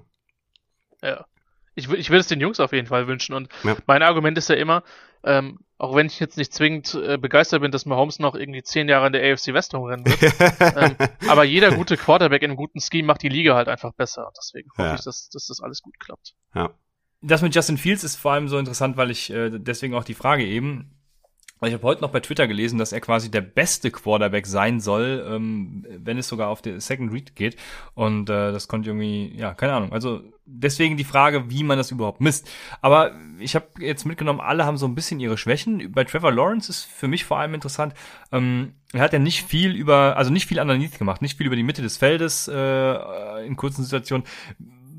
Was für Fantasy ja schon sehr wichtig ist. Was glaubst du, glaubst du, es ist überhaupt ein Problem, dass er das nicht gemacht hat, oder glaubst du, er kann das, was er kann, auch genauso ähm, ja auf die Jaguars Offense nehmen wir jetzt einfach mal an, adaptieren und dann eben auch über die Mitte des Feldes LaVisca Chenault oder was weiß ich wen bedienen? Clemson ist ein sehr gutes, sehr erfolgreiches Programm. Clemson spielt nicht die komplizierteste Offense auf dem Planeten. Und das ist so ein bisschen das, was man, was man bei Lawrence oder wo man vielleicht ein Fragezeichen machen kann. Ähm, ich glaube nicht, dass er, dass er Intelligenzprobleme haben wird. Ähm, aber das ist, äh, ich würde es eher auf die Offense zuschieben, weil er einfach einer der akkuratesten Quarterbacks ist, die ich in den letzten Jahren gesehen habe. Obwohl ich sage, dass er da hin und wieder nicht die, die, nicht die, nicht die Konstanz hat. Ähm, da würde ich mir keine Sorgen machen. Ich glaube, das ist Scheme, weil die kurzen Pässe, die er anbringen soll, die bringt er dann in aller Regel auch an. Aber die Offense war zum Teil auch nicht darauf auf, ausgelegt. Und wenn man sieht, auch Deshaun Watson, bei dem muss man im Nachhinein auch sagen, ähm, und den Schuh muss ich mir tatsächlich auch ein bisschen an, anziehen, weil ich ihn nicht so hoch hatte, wie ich ihn hätte haben müssen im Nachhinein, ähm, dass die Offense bei Clemson ihn eher ein Stück weit zurückgehalten hat, obwohl er auch da schon sehr geile Sachen gemacht hat. Aber ich bin, wie gesagt, ich bin absolut kein Fan von Bill O'Brien, dem Trade Negotiator. Ich glaube, die meisten Texans-Fans sind es auch nicht. In Arizona hatte da, glaube ich, ein paar mehr Fans. Ähm, aber Scheme-Technik hat Watson unter ihm einfach einen massiven Fortschritt gemacht, sofern die O-Line hin und wieder mal gehalten hat. Das war ja in den, in den Jahren auch nicht immer so. Ähm, hatte ja schon stellenweise lacksche Ausmaße, die, die, die Löcher, die da in, in, Houston waren. Ähm, aber das ist halt das Ding. Und das, glaube ich, hat schon auch mit der, äh, mit, mit der Offense zu tun. Klar ist, dass Lawrence durchaus jemand ist, der gerne auch tief oder auch das Intermediate Level äh, ab 10, 15, 20 Yards attackiert und das auch gut kann und da auch ein Selbstvertrauen hat. Und er vielleicht eher der Quarterback-Typ ist, der sagt, ich fitte den Ball jetzt in das Fenster, als dass ich den Checkdown nehme. Und also ich glaube nie, dass, dass Lawrence eben aus diesen Gründen, nicht weil er nicht akkurat ist, sondern weil er eher im College so gewirkt hat, als wenn er die Entscheidung eher so trifft, ich nehme eher dann die 15 Yards und nehme in Kauf, dass es, dass das Completion Percentage ein bisschen niedriger ist. Ich weiß nie, ob das ein 75% Passer werden wird. Glaube ich nicht, aber ich glaube, dass die anderen Sachen halt so gut sind, dass er dann halt immer noch Value hat, auch im Fantasy. Ähm, ja, das wäre jetzt erstmal die, die Analyse dazu. Ja, bei Trevor Lawrence muss man noch dazu sagen, dass er ein extrem guter Rusher auch ist. Ne? Also er ist ja. jetzt vielleicht nicht in der in der Stufe von einem Justin Fields oder von einem Trey Lance vor allem auch. Ähm, oder wenn wir das vielleicht mit anderen Klassen vergleichen, vielleicht auch letztes Jahr ähm, mit Kyler Murray oder mit Lamar Jackson. Aber er kann, ich würde sagen, er ist, er ist von der Stärke vielleicht nicht von wie Josh Allen, aber so von der Beweglichkeit und so sogar über Josh Allen. Also er ist schon auch ein passabler äh, Rushing Quarterback. Und wenn man das dann in die Kombination nimmt, wenn man sagt, okay, er ist einer der besten der letzten zehn Jahre plus Rushing Upside, ähm, ist das natürlich ein Fantasy Gold. Ne? Wie siehst du denn da die anderen Prospects? Stimmst du mir da ungefähr überein, wenn, wenn ich sage, dass, dass ähm, ja, Trey Lance für mich zumindest schon äh, noch eine Stufe über Justin Fields ist? Ja. Ähm, ja. Ja, der ist, der ist schon, also ich habe ich hab letztens schon zum Kollegen gesagt, ich habe gesagt, hör mal, wenn der zu den Niners geht, ne? Weil ich, ich höre ich hör da sehr wenig von. Aber wenn das passiert, ey, mein, also das, das, das, das also. Aber das ist halt auch das, das Ceiling ist extrem, die, oder? Ja, das ist halt auch das, was ich, was, also das ist das Fit, was ich sehen will. Also, ja, das will also, ich auch wie sehen. Wie gesagt, ich will's, ich will's sehen.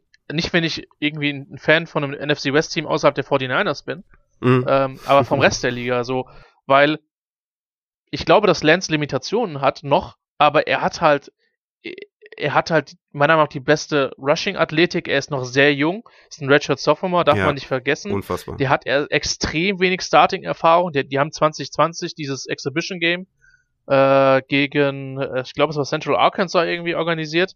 Ähm, und davor hat er ein Jahr halt gestartet. Das heißt, dass das Ceiling ist einfach noch ja. äh, einfach noch krass hoch und so, wenn du mit ihm halt eine Offense aufziehst, die halt auf Motion, auch Play Action, dann nimmst du ein, hin und wieder mal den tiefen Shot, so und dann dann, dann sind die Cornerbacks alle schon 10 Yards off, weil sie denken, boah, ich habe keinen Bock schon wieder tief geschlagen zu werden. Hm. Ja, und dann läuft er halt regelmäßig ja. für seine 7, 8 Yards ja. und lacht sich halt kaputt, dass er, dass er, dass er nie Körperkontakt einstecken muss. Ja. Ähm, ja. wie gesagt, ich, das ist das Fit. Deswegen, ich bin voll, völlig bei dir. Äh, vielleicht ist es, wir wissen nicht, wir, wir wissen, dass um den Draft halt viel, viel, viel die Zeit des Lügens ist. Ja, äh, das äh, jetzt äh, um die christliche Zeit, wo wir aufnehmen, äh, traurig, aber so ist es nun mal. ähm, aber dass das halt viel gelogen wird. Ähm, ich kann auch verstehen, warum jemand wie Mac Jones beispielsweise für, für Shanahan attraktiv ist. Ähm, weil ich glaube schon, dass er so ein Kirk Cousins-Typ ist, dem du einfach sagst, du machst das und Mac Jones macht das dann halt auch. Ist auch Timing ähm, halt auch sehr stark, ne? So, genau. Aber, aber Lance in der Offense oder halt, also Fields ist nicht ganz der Runner, aber er hat halt auch eine heftige Athletik, finde ich. Ja. Ähm, ich, also ich finde es, und ich meine, die Niners können viel erzählen. Wie gesagt, ich, ich entschuldige mich gerne bei allen Podcasts, bei denen ich bis zum Draft teilnehme, wenn sie keinen Quarterback ziehen. wenn sie oh das machen, fände ich es aber auch idiotisch, muss ich an der Stelle entschuldigen, weil dafür haben sie zu viel abgegeben, ja. ja. Ähm, und das in der, das in der Klasse, also wenn sie da wirklich Sewell oder sonst wen picken, ähm, glaube ich nicht, nein, ja. Nein. Ähm, ich bin wirklich gespannt. Das Krasse ist ja bei dem, bei dem Draft von Mayfield, Darnold, wer war denn der dritte L? Nee. Äh, Rosen war Klasse. Äh, Rosen. Rosen. Doch, Mayfield, Rosen. Donald, Allen und dann kam, da kam genau. Rosen. Genau, ja. und, und, und, Rosen, der so, der so gedroppt ist, mittlerweile wissen wir, glaube ich, schon ein bisschen eher, warum. Ich habe heute, auf, ich hab heute auf YouTube gesehen, Josh Rosen Lowlight äh, Session. Overfrozen war wieder da, ja. Okay. Ja. Und der ist ja auch jemand, ne? Der ist ja auch jemand, der auf einer brutal schlechten Situation gelandet ist, ne? Was wäre ja. mit dem passiert, wenn der bessere Umstände bekommen hätte? Ja, das, das, das glaube ich, das glaube ich halt auch. Und das, und das ist halt so das Ding, da wussten wir bis zum Drafttag erst, ich glaube am Anfang vom Drafttag hat man dann gehört, dass die Browns auch Mayfield sind.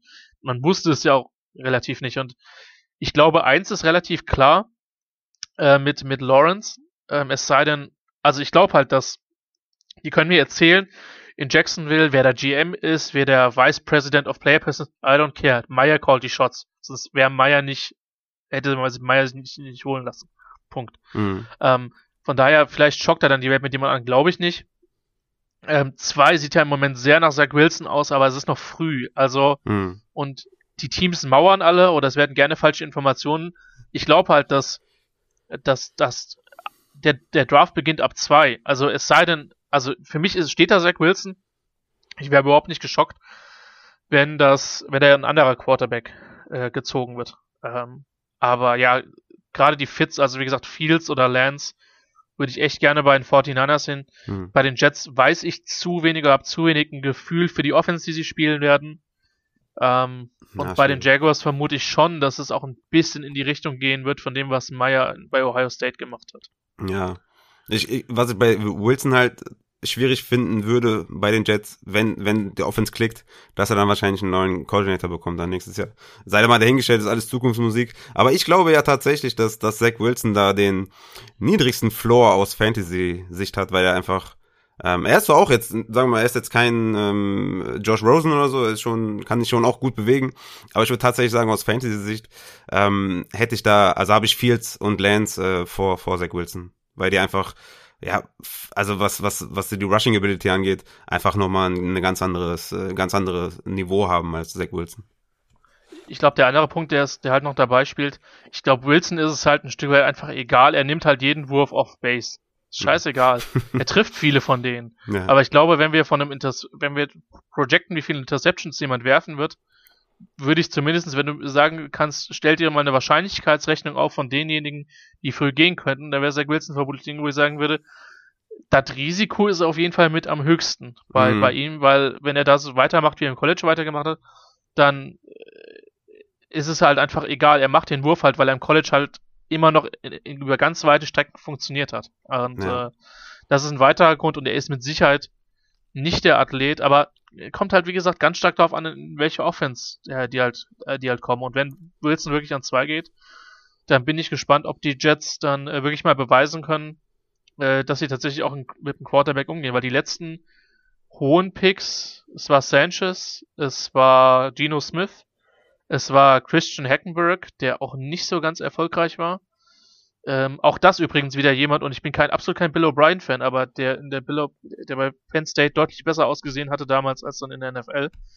Ähm, und wie gesagt, die Jets müssen halt erst nochmal nachweisen, dass sie, dass sie jemanden äh, entwickeln können. Gleichwohl mir bewusst ist, mhm. dass da immer unterschiedliche Coaching-Staffs und General Management dahinter waren, aber das ist mit Sicherheit ein Grund, warum die Franchise in den letzten Jahren so häufig in den Top 5, Top 10 gepickt hat, weil es ja. da eben keine Konstanz gegeben hat. Man ja. kann nicht jedes Jahr Brad Favre zurückholen. Ne? Das geht nicht. Wie siehst du eigentlich bei Zach Wilson, ähm, sagen wir mal, ja, die BYU ist jetzt nicht unbedingt die ACC. Wie, wie, wie siehst du das eigentlich? Findest du, er, findest du, man kann ihn dann, ja, ich meine, kann man ihn da einen Strick draus drehen, dass er vielleicht nicht die größte, das größte Wettbewerb hatte da in seiner Division? Oder sagst du, ja, gut, ist halt so. Dafür war er aber auch outstanding gut. Oder sagst du, er hätte noch viel besser sein müssen, eigentlich, als das, was er getan hat? Wie bewertest du sowas eigentlich? Ähm, ich glaube, ich glaube schon, dass das ein, eine Rolle spielen kann man muss natürlich auch be beobachten, also natürlich spielt er in einer schwächeren Conference, er hat allerdings auch nicht die Receiver, die mhm. er, äh, oder die, die O-Line, wobei die O-Line von BYU heftig gut ist. Sie werden mit, mit Brady Christian einen Offensive Tackle haben, der vermutlich auch am zweiten Tag oder früher am dritten Tag gehen wird. Ähm, mhm. äh, und die haben einen sehr, sehr spannenden Titan, auf dessen Namen ich nicht komme, der aber als nächstes Jahr im Draft ist. Nächstes oder übernächstes Jahr. Ähm, also ich sag's mal ganz ehrlich, ich weiß aber auch, dass ich Wilson deutlich höher habe als viele andere Leute. Hm. Ich habe nicht verstanden, warum Wilson nicht mehr in der Heisman-Debatte war, weil der einfach so viel gemacht hat. Der hat, ich muss jetzt wirklich mal gerade kurz, kurz echt reingehen, weil äh, das Schöne ist, ich habe so halbwegs, bitteschön, der war der zweite Spieler, den ich dieses Jahr gesehen habe. Es ist zwar schon ein bisschen her, aber der hat, äh, der dieses Jahr über 73, 73,5 Prozent seiner Pässe getroffen für knapp 11 Yards pro Wurfversuch, 33 Touchdowns, 3 Picks. Ähm, ja, äh, er hat mit Sicherheit dieses Jahr mehr Zeit gehabt und äh, solange wie er den Ball dort gehalten hat, wird er ihn definitiv nicht halten können. Ähm, zumal viele O-Lines von den Mannschaften, die früh picken, ja auch nicht so zwingend überragend sind. Ähm, das wird mit Sicherheit eine ne Rolle spielen.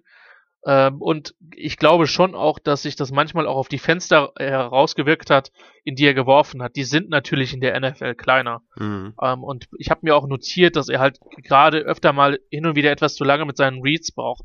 Ich kann mir schon vorstellen, dass äh, eben, weil du eben keinen in der Anführungszeichen SEC oder ACC oder Big Ten Speed gesehen hast, mhm. dass du da mehr Zeit brauchen wirst und dass es eine Rolle spielt und dass man das vielleicht auch in seine Bewertung äh, hereinbezieht. Mein Schluss war halt einfach, er hat halt auch einfach so viel so viele Würfe in enge Fenster geworfen, wo mhm. ich sage, die sind halt auch in der NFL nicht größer, die Fenster. Mhm. Ähm, hätte die Frage stellen können, hätte er vielleicht noch ein größeres Fenster finden können? Das wäre dann vielleicht die, die richtige Frage gewesen. ja, ähm, das ist gut, ja. Aber, äh, aber es hat bei mir jetzt nicht die Riesenrolle gespielt und mhm. die Frage müsste man sich dann in dem Zusammenhang übrigens bei Lance noch viel größer stellen. weil das, was er bei North Dakota State um sich rum hat, gleichwohl die Receiver nicht so wahnsinnig gut waren. Da muss man sagen, da hatte Carson Wentz zu dem Zeitpunkt, als er bei North Dakota State gespielt hat, ein bisschen mehr Glück. Der hatte ein paar richtig gute, unter anderem RJ Urzendowski.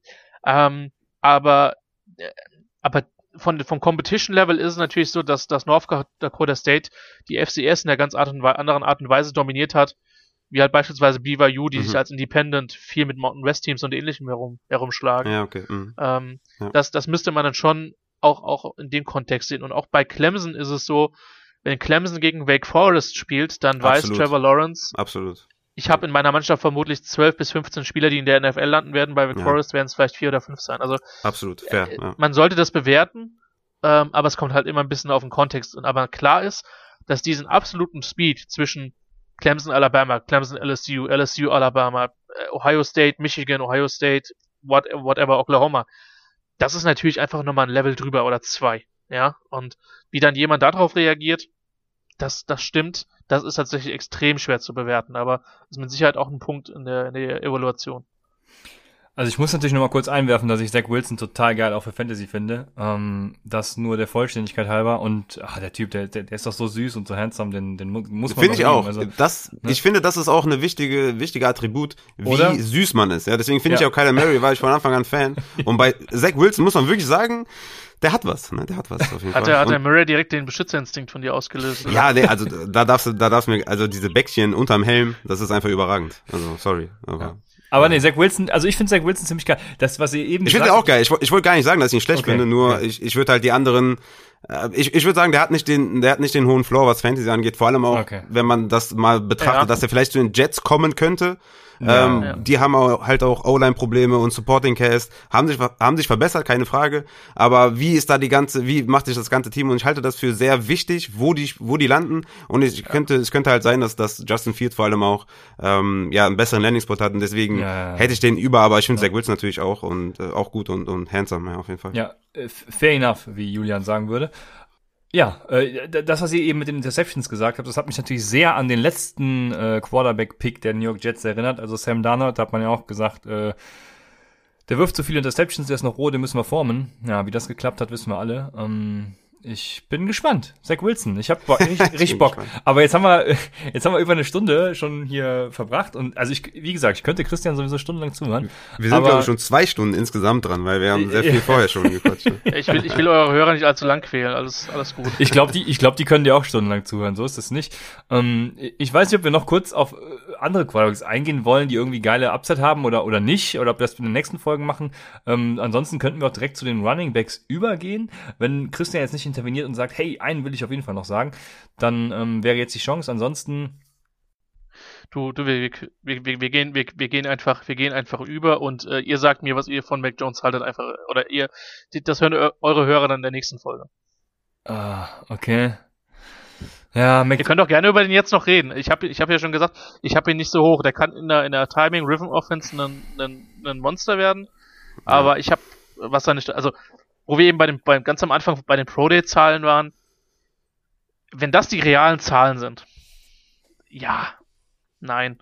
Kann, also da geht mir die Vorstellungskraft ab. Ähm, äh, also, oder er hat auf, auf Tape alles das verborgen, was er dann äh, an einem wunderbaren Tag, vielleicht dann noch einen Zaubertrank vorher getrunken, ich weiß es nicht.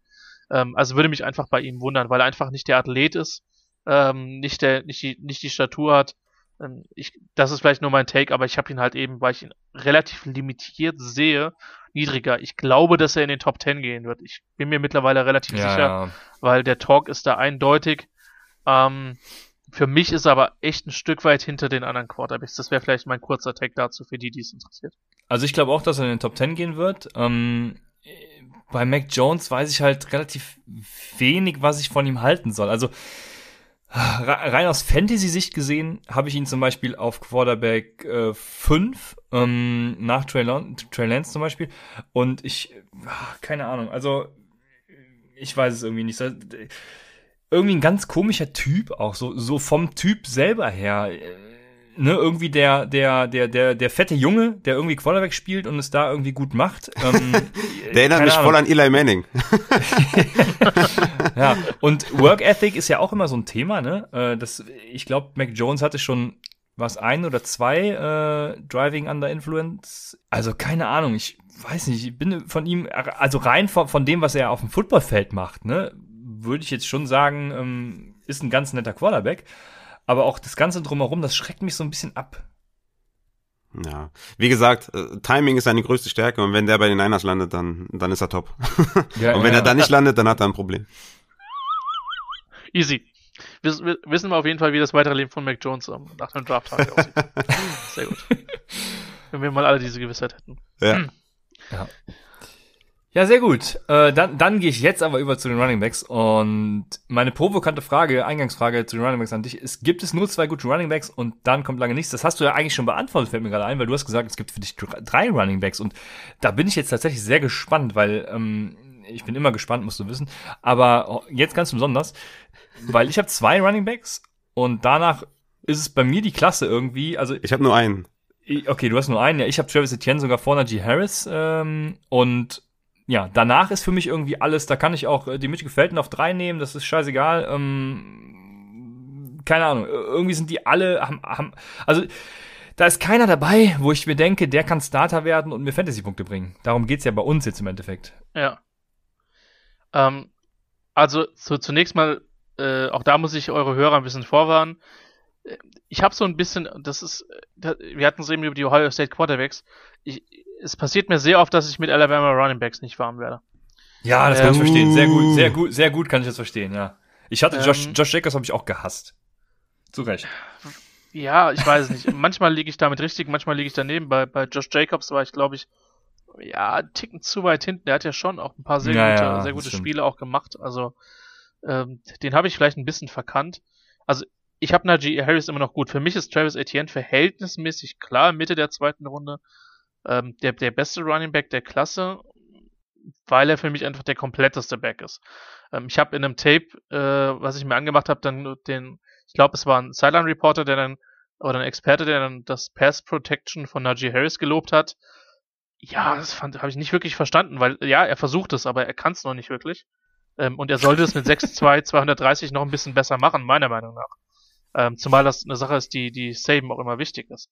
Ähm, für mich ist Etienne kompletter, also weil er einfach ein Balance Runner ist. Ich glaube, dass Etienne auch im Passgame einfach ein relativ produktiver Spieler sein wird, wenn man sich anschaut, was der auch bei Clemson dafür Zahlen hingelegt hat. Ähm, und äh, du hast es eben richtig gesagt, Christian, ist jetzt nicht so, dass das eine Checkdown-Offense war, die jetzt Etienne permanent den Ball gegeben hat, ähm, über das Passspiel. Ich habe Harris dahinter, wertungsgleich mit Javonte Williams ähm, sind natürlich zwei komplett unterschiedliche Typen.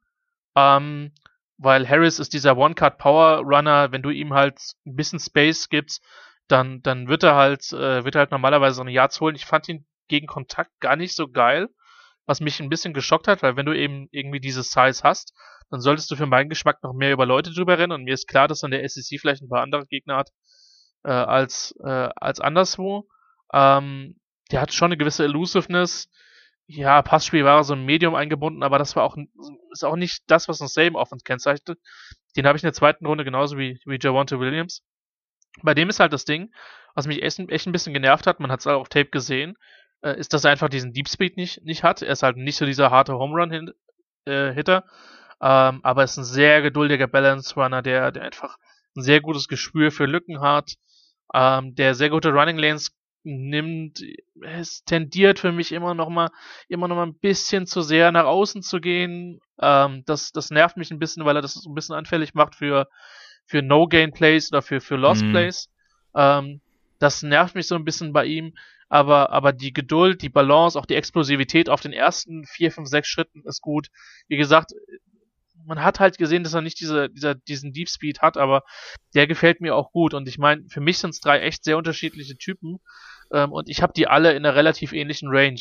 Ähm, übrigens, ich, ich nehme jetzt wahr, dass ihr jetzt auch sehr viele englische Begriffe benutzt, deswegen spare ich mir das jetzt alles einzudeutschen. Das ist glaube ich, relativ, ja, ja, relativ okay. Ähm, weil äh, ich versuche das schon in viel oft dann auch mit mit deutschen Begriffen zu nehmen. Manchmal klingt es halt auch einfach katastrophal, muss man an der Stelle sagen, bevor man ja. sich dann abbricht. Ähm, aber ich finde die spannend und da habe ich ein paar Leute dahinter. Ich habe noch nicht alle Backs der Klasse gesehen, muss ich sagen. Ähm, Chuba Hubbard hat mir jetzt beim ersten Reingucken relativ gut gefallen von, von Oklahoma State, aber auch den habe ich halt auch relativ klar hinter den drei erstmal. Hm. Aber wenn du die schon, wenn ihr die schon gesehen habt, dann, dann würden mich ja eure Takes natürlich auch total interessieren. Ja, sehr Ja, so- interessant, weil ich, also, also ich habe, ähm, bei mir ist Javonte Williams, der, ich habe ihn bezeichnet als der letzte Bank, der in meinen Augen noch als Starter gedraftet werden könnte. Das ist so dieses Tier, das zweite Tier, würde ich sagen, mit Kenny Gainwell, ähm, hinter den beiden ersten.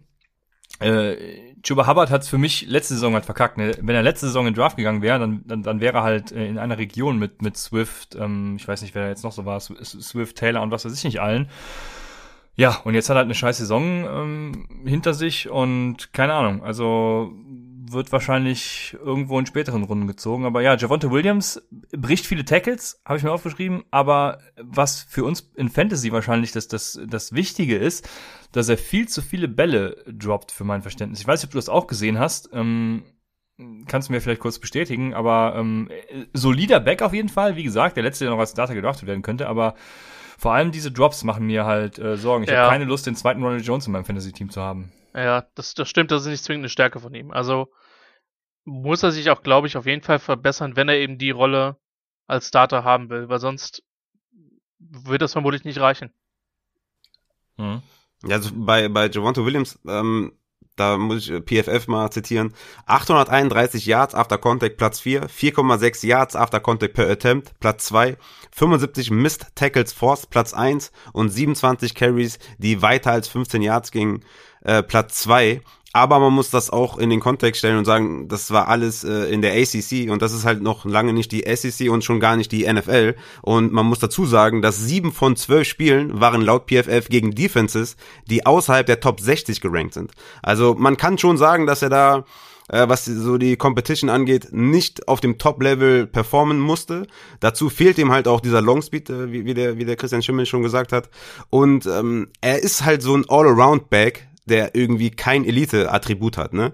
Vielleicht Balance, aber da bin ich mir halt aufgrund der Competition oder des Levels of Competition halt auch nicht so ganz sicher. Und ich würde sagen, äh, der könnte halt the next David Montgomery werden, ne? Wenn der nicht Volume ohne Ende bekommt, dann wirst du den vielleicht vergessen können. Wen ich ja mehr mag, ist ja sein Teamkollege Michael Carter, äh, der tatsächlich auch ähnliche Zahlen aufgestellt hat, außer außer Touchdowns. Ähm, aber dem ist halt äh, leider ein bisschen an an an Size äh, mangelnd, ne? Aber ich bin bei Javonte Williams eher so ein bisschen raus, weil wenn wenn man nur die ganze Zeit Tackles brechen kann und sagen wir mal andere Attribute vielleicht nicht so gut hat und all around einfach ziemlich solide ist, ohne jetzt irgendwo Elite zu sein, dann sind das so ein paar Fragezeichen, die ich habe, aber da kommt es natürlich dann auch stark auf den Landing-Spot an. Aber ich finde ich finde äh, bei Travis Etienne äh, ziemlich erstaunlich, dass auch der, also dass beide Christians den äh, so hoch haben, weil man, man muss bei Travis Etienne sagen, der, also Production gegen 2020 halt äh, zurück von über 2000 Total Yards 2019 auf 1511 Total Yards. Man muss dazu sagen, der hatte O-Line-Ausfälle und auch drei Spiele weniger. Aber wenn man sich anschaut, Yards per Attempt hatte er 2018 von 8,1, 2019 kommt von 7,8 und 2020 von 5,6. Und ähm, wenn so Zahlen rückläufig sind bei einem Running Back, dann frage ich mich halt, kommt, kommt er mit den ganzen Carries, die dazugekommen sind, über die, über, über die laufende, über die letzten Jahre, die dazugekommen sind, kommt er damit nicht klar? Oder sucht er vielleicht zu oft das Big Play, hat äh, durch die O-Line-Ausfälle, hat man auch gesehen, dass er selten auch alleine äh, Yards kreiert, sondern dass er auch ziemlich abhängig davon ist, weil die Yards before Contact Zahlen sind auch rückläufig von 2018. Das heißt, 2018 hatte der quasi die beste O-Line, 2019 schlechter, 2020 schlechter und somit ist, sind auch die ganzen Zahlen zurückgegangen und ich weiß nicht, ob er, ob er, ob er in, auf NFL-Niveau halt, ja, durch dieses ständig Big Play suchen, ähm, nicht failen kann, wie halt auch einen Ronald Jones zum Beispiel, ne, der ja auch so ein ähm, äh, Home Run Hitter ist. Und ich bin bei Home Run Hittern immer so ein bisschen, bisschen äh, zwiegespalten, ehrlich gesagt. Eine, eine Sache, die ich vielleicht bei Etienne einfach wichtig finde, äh, zu erwähnen, dass, dass Clemson meiner Meinung nach äh, in diesem Jahr nicht das Outside Pass Game hatte. Ähm, und dadurch die Boxen, würde ich sagen, ich habe jetzt keine Zahlen, tendenziell für, für Etienne eher voller geworden sind. Ähm, und das kann sich unmittelbar auf die beiden Statistiken ähm, auswirken. Man darf nicht vergessen, man hat zwar mit, mit, äh, mit Rogers einen Receiver, der dieses Jahr mit Sicherheit, keine Ahnung, irgendwo zwischen später zweiter Tag bis früher dritter Tag geht. Aber man hat eben keinen T.G. Higgins gehabt ähm, an der Stelle. Ähm, man, man hat keine, ja, auch, auch Leute wie, wie John Leggett, die ja, die ja dann schon viel Druck äh, von der gegnerischen Defense ähm, genommen, äh, genommen haben.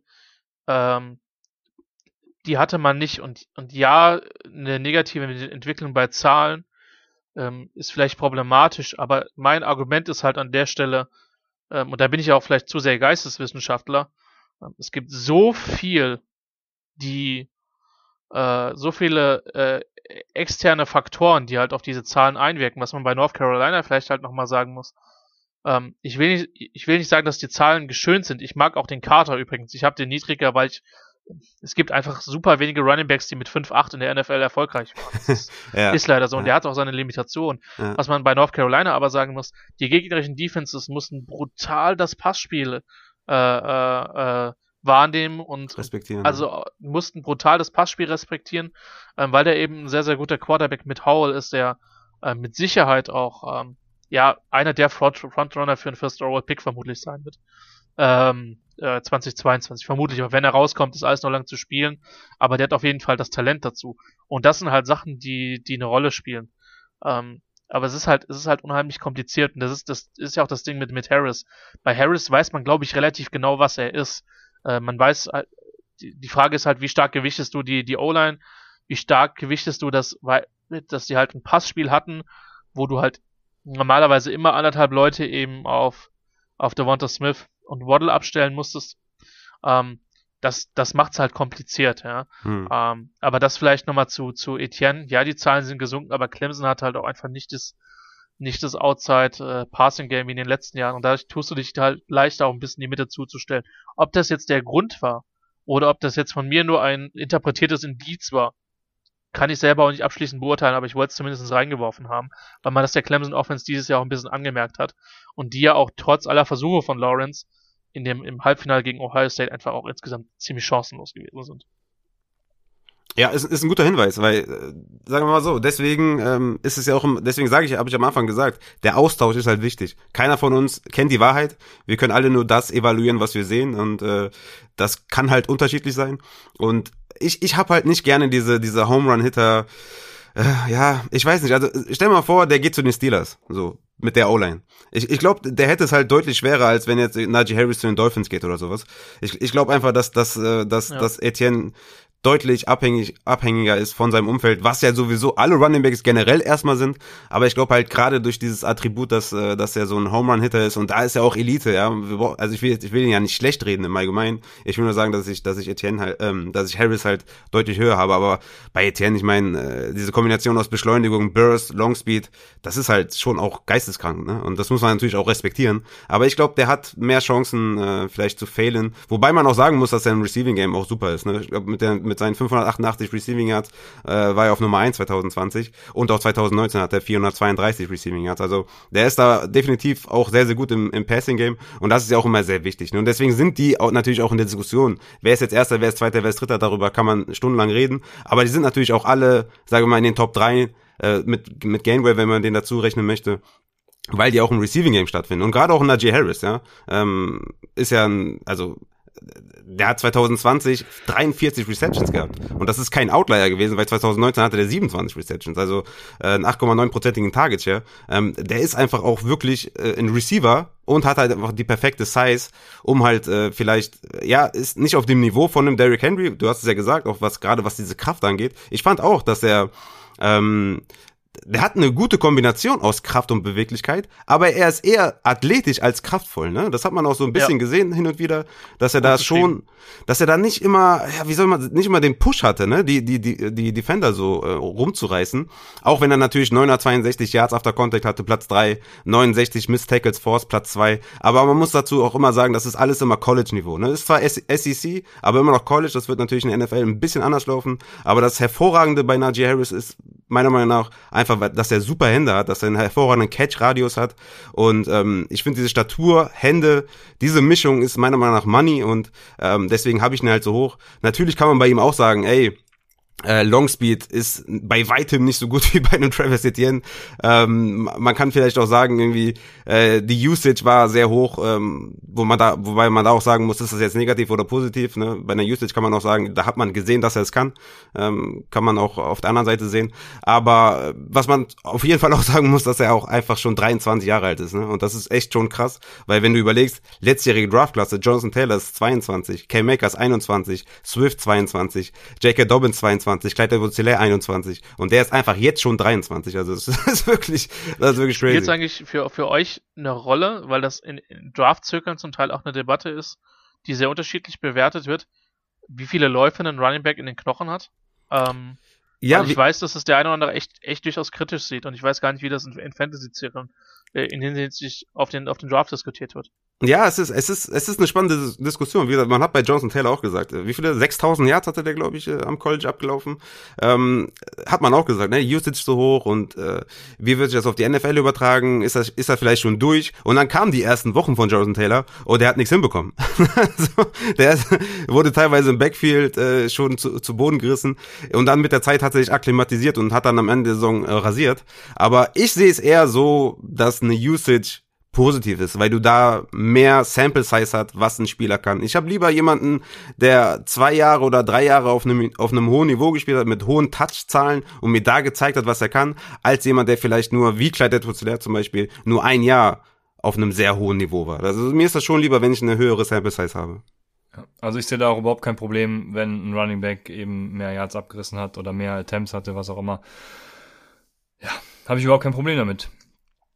Ich äh, bin wahrscheinlich der Einzige, sehe ich gerade, weil ich habe gerade nochmal die Rankings gecheckt. Äh, Raphael hat auch Javante Williams an Nummer drei und ich bin der Einzige von uns dreien, der Kenneth Kenny äh, Gainwell an drei hat, vor allem auch aus Fantasy-Sicht wahrscheinlich, ähm, weil ich habe mir, also meine Notizen sind übrigens auch in den ganzen Rankings zu finden ähm, und hier habe ich mir aufgeschrieben, dass er sehr gute Footwork hat, gute Agility und was eben für mich das, den Ausschlag gegeben hat, dass er gute Pass-Catching-Abilities hat. Ich glaube, wenn Kenny Gainwell ähm, gedraftet wird, dann kann der die Rolle des Komplementärbacks direkt einnehmen und direkten Impact, hab, Impact haben.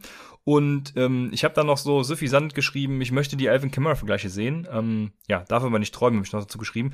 Also äh, ich glaube auf jeden Fall, dass er als Komplementärback, keine Ahnung, ich habe jetzt kein, kein Franchise äh, im Kopf. Ähm, sagen wir einfach mal zu Derrick Henry, keine Ahnung, ne, ist natürlich völlig gesponnen und, und blödsinnig, weil die niemals einen Running Back draften werden, aber, ne, als Pass-Catching-Back äh, wird er da sofort Impact haben, sofort auf dem Feld stehen und das ist vor allem bei Rookies für mich auch dann eben wichtig aus Fantasy-Perspektive. Ein Keyshawn Vaughn bringt mir halt nichts, wenn er nicht spielt. So, nach dem Motto. Ja, es ist bemerkenswert, dass das Memphis sich so ein bisschen zur Running Back Factory entwickelt in den letzten Jahren. Ähm, die haben da einige sehr, sehr interessante Offenses hingestellt. Ähm, ich habe Gainwell noch primär aus, aus der Saison tatsächlich in Erinnerung. Ähm, ich werde mich mit dem nochmal genauer beschäftigen.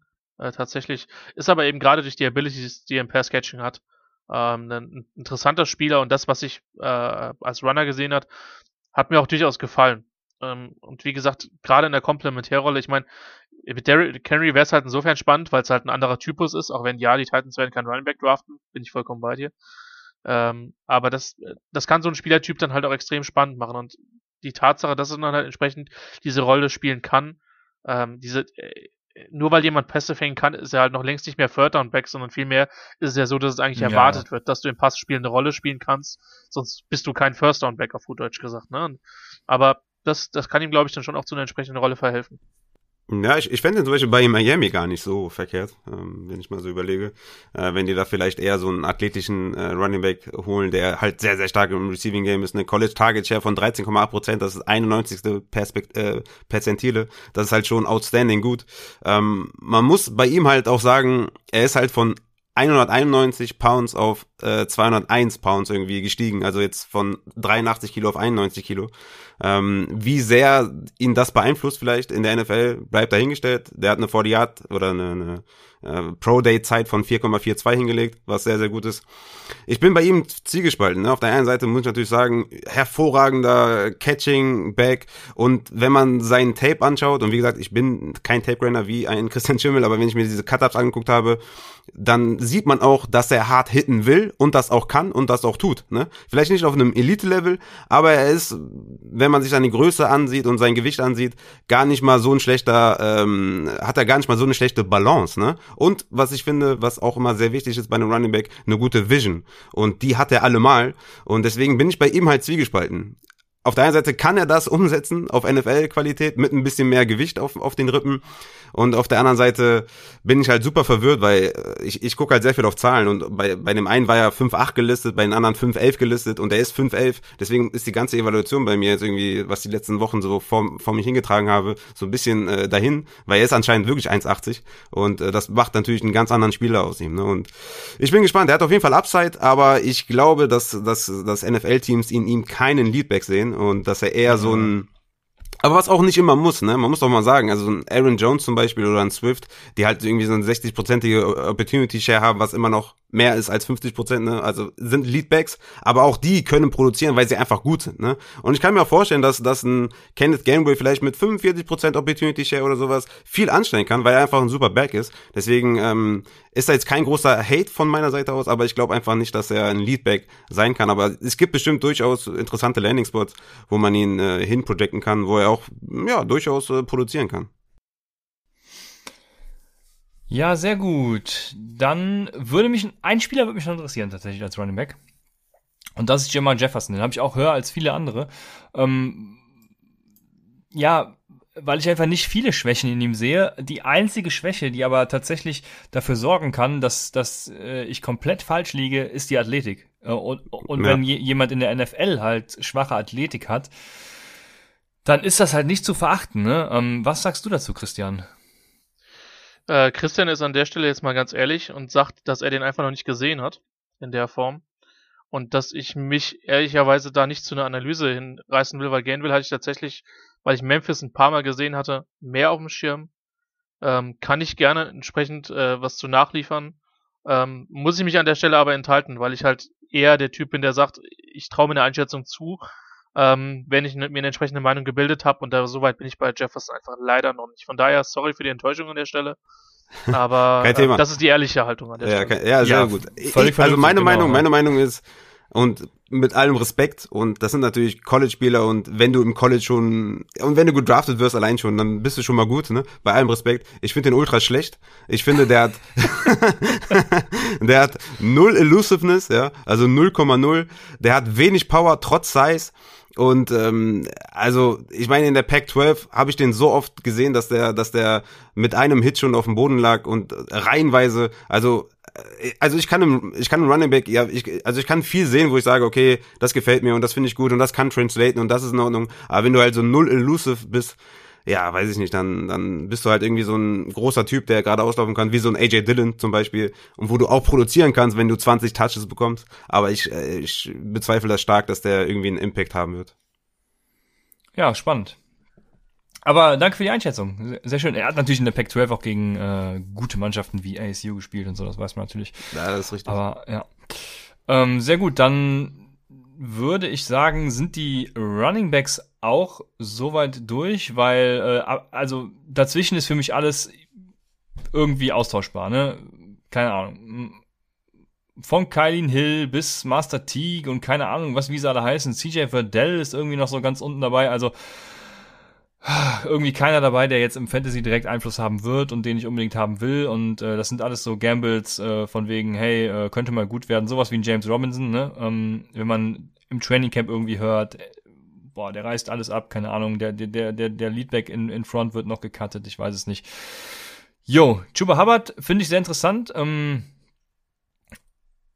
kannst du dir erklären, Christian, warum der so abgebaut hat? Das wäre vielleicht nochmal eine interessante Frage. Und äh, ist er vielleicht ein, ja, ein, ein Sleeper in dem Sinne, dass er eben an die alte Leistung wieder anknüpfen kann, oder ist er doch nur der Bryce Love für Arme?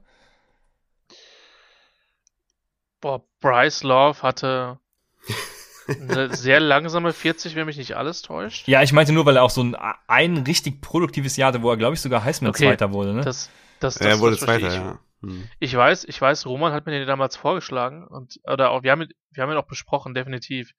Und äh, ja, Christian ist ein Fan von vielen Dingen. Äh, von, also ich habe, also Bryce Love hatte zweifelsfrei seine Qualitäten. Dass ich, also zum einen, ich glaube jetzt nicht, dass die Kontroverse mit mit Gandhi eine Rolle gespielt hat. Äh, ich weiß es aber nicht, ob's da, ob da irgendwas geblieben ist. Ähm, die ja, die ja vor der Saison war mit dem, mit dem äh, A1 Network, wo sich Hubbard ja sehr, sehr, sehr, sehr klar positioniert hat. Ähm, was man im College ja tatsächlich nur, nur sehr, sehr selten Hm. ähm, äh, mitbekommt. Ich finde ihn jetzt auch nicht überragend, aber ich finde, es ist halt echt immer noch ein guter Balance Runner. Und ich gehe jetzt aber gerade tatsächlich nochmal gerade in meine, in meine Notizen, weil es noch gar nicht so lange her, dass ich mir den angeschaut hatte. Ist ja nicht so, dass wir hier nicht vorbereitet werden an der einen oder anderen Stelle. Kunde. Ähm, weil, also mir ist klar, dass er definitiv nicht mehr die, die, die Production hatte, äh, wie 2000, wie 2019. Übrigens finde ich gut, Raphael, dass du eben Michael Carter angesprochen hast, weil den finde ich halt schon an der Stelle ähm, relativ spannend. Aber Ich mag den. ja. ähm, hä? Ich mag den, ja. Ja, also ich äh, würde ich, bin ich sehr gespannt, wo der landet, aber ich glaube schon, dass der eine Rolle haben kann. Und bei, bei Hubbard hat mir halt gefallen, das ist kein schlechter Blocker. Ähm, hat hin und wieder mal Phasen, wo er so wirklich einen sehr, sehr guten One- One-Cut und Go dann, äh, dann äh, diese Momente entsprechend hat. Ähm, ich habe mir aufgeschrieben, dass, dass der, dass, der, dass sein Long Speed okay ist. Die Frage ist, ist es mehr? Oklahoma State hat den Pro Day noch. Deswegen, äh, ich hab, wir haben noch keine Zahlen. Ähm, ja, also ich, das Ding ist halt, ich finde, er macht halt relativ wenig gut. Er ist halt auch kein überragender Lateral Mover. Ähm, und ich habe halt von ihm so gut wie nichts im Pass, Pass Pro gesehen, auch wenn er willing ist, aber ich habe ja, es waren halt nur relativ wenige Snaps. Die, die ich genau, konnte man ihm sagen, ja, da war, äh, der Wille ist entscheidend. Äh, Ist jetzt nicht, ist ja normalerweise immer ein K.O.-Kriterium für einen Schüler oder sonst was. Der, der, der Wille war da, aber mehr auch nicht. Es, es, Ähm. weißt du, was Lehrer für, zu mir immer gesagt haben? Ist, eine, gu- ist eine gute 4 plus. Ja, aber weißt du, aus, mit ausreichend, du musst mal auch nehmen, das reicht halt in dem Fall aus. Ähm, ich weiß es nicht. Also natürlich ist es auch so, dass das äh, dass Oklahoma State, meine ich, letztes Jahr mit dem Aitman dann ziemlich profilierten Receiver hatte. Washington ist schon ein bisschen her, das dürfte sogar vor der Zeit äh, gewesen sein von äh, von Hubbard oder könnte sein, dass es noch in seinem Freshman-Jahr äh, gewesen ist. Sekunde. Ähm, ja, aber also das, das kann ich, das kann ich mir erklären. Ähm, generell muss man sagen, dass man sich von der Oklahoma State Offense äh, vor dem Jahr viel mehr noch versprochen hat, äh, als dann letztlich bei rausgekommen ist. Ähm, ja, Quarterback Play war auch mit Sicherheit nicht so überragend und auch das dürfte es ihm ein bisschen schwerer gemacht haben. Also es, äh, nochmal, ich glaube, es bringt nichts drum herum zu reden. Es war nicht die, es war nicht seine Saison. Ähm, und äh, er hat mit Sicherheit keine, keine überragende Spielzeit gehabt. Ah, Ich bin ja immer so Typ, der, der sich schwer tut, immer alles auf die Umstände zu schieben. Ich glaube schon, dass die einen gewissen Impact gehabt haben. Das, das Okay. glaube ich schon. Wie groß der war, äh, müssen jetzt die NFL-Teams vor allen Dingen bewerten. Ich bin super gespannt, wo der gehen wird, weil ich glaube, dass die Teams eine sehr weite Range haben werden, Ja. äh, wo sie ihn sehen. Das, das ist halt einfach so. Dann hatte Raphael doch recht in der Folge, äh, in der Auer-Folge, als du gesagt hast, Raphael, dass äh, Chuba Hubbard der Spieler sein wird, den wir super hypen werden und der komplett reinkotet. Vor allem habe ich gesagt, wenn er bei den Niners oder so landet, das wäre nämlich der ideale Fit für den. Wenn er da landen würde, äh, ja. Ja, an drei. Das wäre doch hervorragend. Gut, Dann, dann hätten wir auf jeden Fall ein paar sehr glückliche 49ers-Fans. Das ist, äh, dann möchte ich James Wiebe nicht sehen. Äh. und wir schalten zu 49ers Germany. Hm. Du siehst im Hintergrund schon Flammen. Ähm, ja das wär's. Ja. Ja, sehr schön. Dann würde ich sagen, kommen wir zu den Wide Receivers. Eine Klasse, die ja sehr unterschiedlich äh, in der Wahrnehmung ist, weil ich, boah, ich weiß nicht, ich, ah, ich fand es tatsächlich nicht so geil. Äh, viele Leute sind ja hyped, wir haben eben schon drüber gesprochen. Ähm, ich weiß nicht, ich würde sagen, wir gehen einfach mal durch. Die Sure Bets, nenne ich es einfach mal, die gibt's auf Wide Receiver für mich zum Beispiel. Das sind drei Stück, dreieinhalb, sage ich mal, weil ich habe tatsächlich so den den vierten, den, den der, ist so ein eigenes Tier für sich, den würde ich gerne noch dabei packen, kann es aber irgendwie nicht tun. Und du wirst wahrscheinlich Chase, Smith, Waddle äh, haben, Christian? Oder wie sehe ich das so in dieser Top-Klasse? ich bin ja auch sehr gerne kontrovers, aber es ist, ja, nee, das sind die drei. Für mich auch. Also, die ein Stück weit besser sind als der Rest. Ähm, und auch da wieder schamlose Eigenwerbung. Ähm, die stehen über, über dem Rest. Wir haben, wir es bei, bei, bei Sport 360 auch mit, mit zwölf Spielern, zu dem mich der gute Jan Becker dann verdonnert hat, die wir dann besprochen haben. ähm, die können wir gerne heute auch besprechen. Äh, aber nee, also die stehen für mich ein Stück weit über dem Rest. Ich gebe zu, ich weiß nicht, wer dein dreieinhalbter ist. Ich hätte den halben auch gerne noch ein bisschen näher an sie dran geholt, konnte es aber dann auch nicht. Wer, wer ist denn deiner? Bateman halt. Ah, ne? ein Ähm, Glück. Ja, jetzt bin ich beruhigt. Ja. Weil, also bei, bei ihm ist halt das Ding, also ich habe zum einen nicht verstanden, wie Minnesota ihn 2020 eingesetzt hat. Klar, sie hatten noch einen sehr guten anderen Outside-Receiver. Sie hatten mit, Ja, äh, viel im Slot, mit, ne, mit ja. Israel, wenn mich nicht alles täuscht, einen guten Running, sehr guten Running Back. Ähm, Aber hat doch nur fünf Spiele gemacht, oder? Genau, also er wollte erst das komplette Jahr aussetzen, dann ist er zurückgekommen und hat sich dann auch erst Mitte November dazu dann entschieden oder Anfang Dezember, äh, ich lasse es jetzt komplett sein. Ich mag den, ich hätte den gerne in ein höheres Tier gepackt. Jetzt kommt halt noch das Ding, der ist, das ist halt immer das Schöne an den an den Listungen im äh, äh, auf den Uni-Webseiten. Der war gelistet Ja, ja, genau. mit 6,2 irgendwas und ist jetzt reinkommen mit 6,0, 3 Achtel, glaube ich. Hm. Ähm, ja, ich meine ich mein von 1,87 auf 1,83, ne? so, so rum. Das sind jetzt zwar auch nur 4 Zentimeter, aber es ist, ein- ist ein bisschen schräg. Ähm, das macht ihn mir jetzt nie, für mich nicht komplett madig. Ähm, er hat halt nicht das Jahr gehabt, was, äh, was er 2019 gehabt hat. Ähm, wobei, ich meine, dass ich Minnesota Wide Receiver überschätze, weiß man seit dem letzten Draft. Äh, mit dem Kollegen Johnson, der dann bei den Buccaneers, glaube ich, 12 oder 13 Catches die ganze Saison hatte. Aber Aber was für welche? ja, ich mag den halt immer noch. Das ist halt schon ein krasses, krasses, krasses Receiving Core, was die da halt haben. Ja, ich dachte auch, äh, ich dachte auch, sie, sie lassen Godwin gehen und äh, dann erlebt er seine Breakout-Season tatsächlich, aber leider nicht. Das ist ja. halt der, der Hammer, wen sie alles, wen sie, wen die Buccaneers alles äh, halten konnten. ja, ja. Ich weiß nicht, ob sie sich jetzt am, am Cap-Management an den Saints in den nächsten Jahren einfach wieder orientieren werden, immer, immer überziehen und Der Unterschied ist halt, Äh. dass sie den Super Bowl gewinnen werden und dann lohnt sich das ja. ja, das ist der, das ist der, das ist äh, der nicht zu unterschätzende Unterschied. Und dass ihr Quarterback noch ein bisschen länger weiterspielt als, äh, als Drew Brees. Bisschen aber nur. Ja, ich, du, weiß nicht, vielleicht drehen wir in zehn Jahren auch an selber Stelle selbe Welle und äh, Brady spielt immer noch. Ähm, das ist absolut vorstellbar. ja Wobei, wo man sagen muss, wenn wir an, in zehn Jahren hier noch üb- über, über Football reden, dann haben wir vermutlich auch eine gute Zeit gehabt. Von daher ist, äh, ist Und das werden wir, das werden wir. Ähm, also ich, ich mag Bateman, ich finde ihn relativ komplett. Ähm, er hat für mich jetzt nicht diese, diese athletische Upside wie die, wie die anderen Jungs. Ähm, dafür ist er zumindest einen Tacken, einen Tacken größer, wobei jetzt die Unterschiede werden geringer nach diesem. Ja. Die sind alle, die sind irgendwie alle so um die 1,80 plus minus Ja. 2, ne? Das ist irgendwie das Ding. Also so, ich bin ja eigentlich auch eher so rein von, also jeder hat ja so seine, anders. Ich behaupte, ich habe meine Vorurteile, was ich an Receiver-Typen mag. Mhm. Und ich bin halt schon jemand, der gerne den 4-2-5er, 6-3er, äh, äh, also groß, schnell, Ja. Calvin Johnson-Typ. Das war, ist für mich der Mhm. prototypische Receiver. Ja. Natürlich, die, die NFL, ähm, äh, es findet ständig Evolution statt. Mhm. Ähm, äh, du hast jetzt diesen, diesen Tyreek Hill-Typus, also kleine Receiver, die eben mit, mit großer Geschwindigkeit, äh, die früher nur für einen Slot in Frage gekommen wären. Da haben NFL-Teams bewiesen, dass sie die Outside hinstellen können, solange sie irgendwie ein bisschen mit Press äh, an der Stelle klarkommen können. Dieser Draft ist halt krass. Du hast halt, du liest halt ständig 5-10, 5-11, 5-9, 15, 5-11, 6-0. Aber du hast halt diese großen Receiver-Typen irgendwie gar nicht. Mhm. Und ich weiß, dass Nico Collins irgendwie ein sehr, sehr polarizing Pro Prospect ist. Ich weiß, Adrian hat ihn sehr niedrig.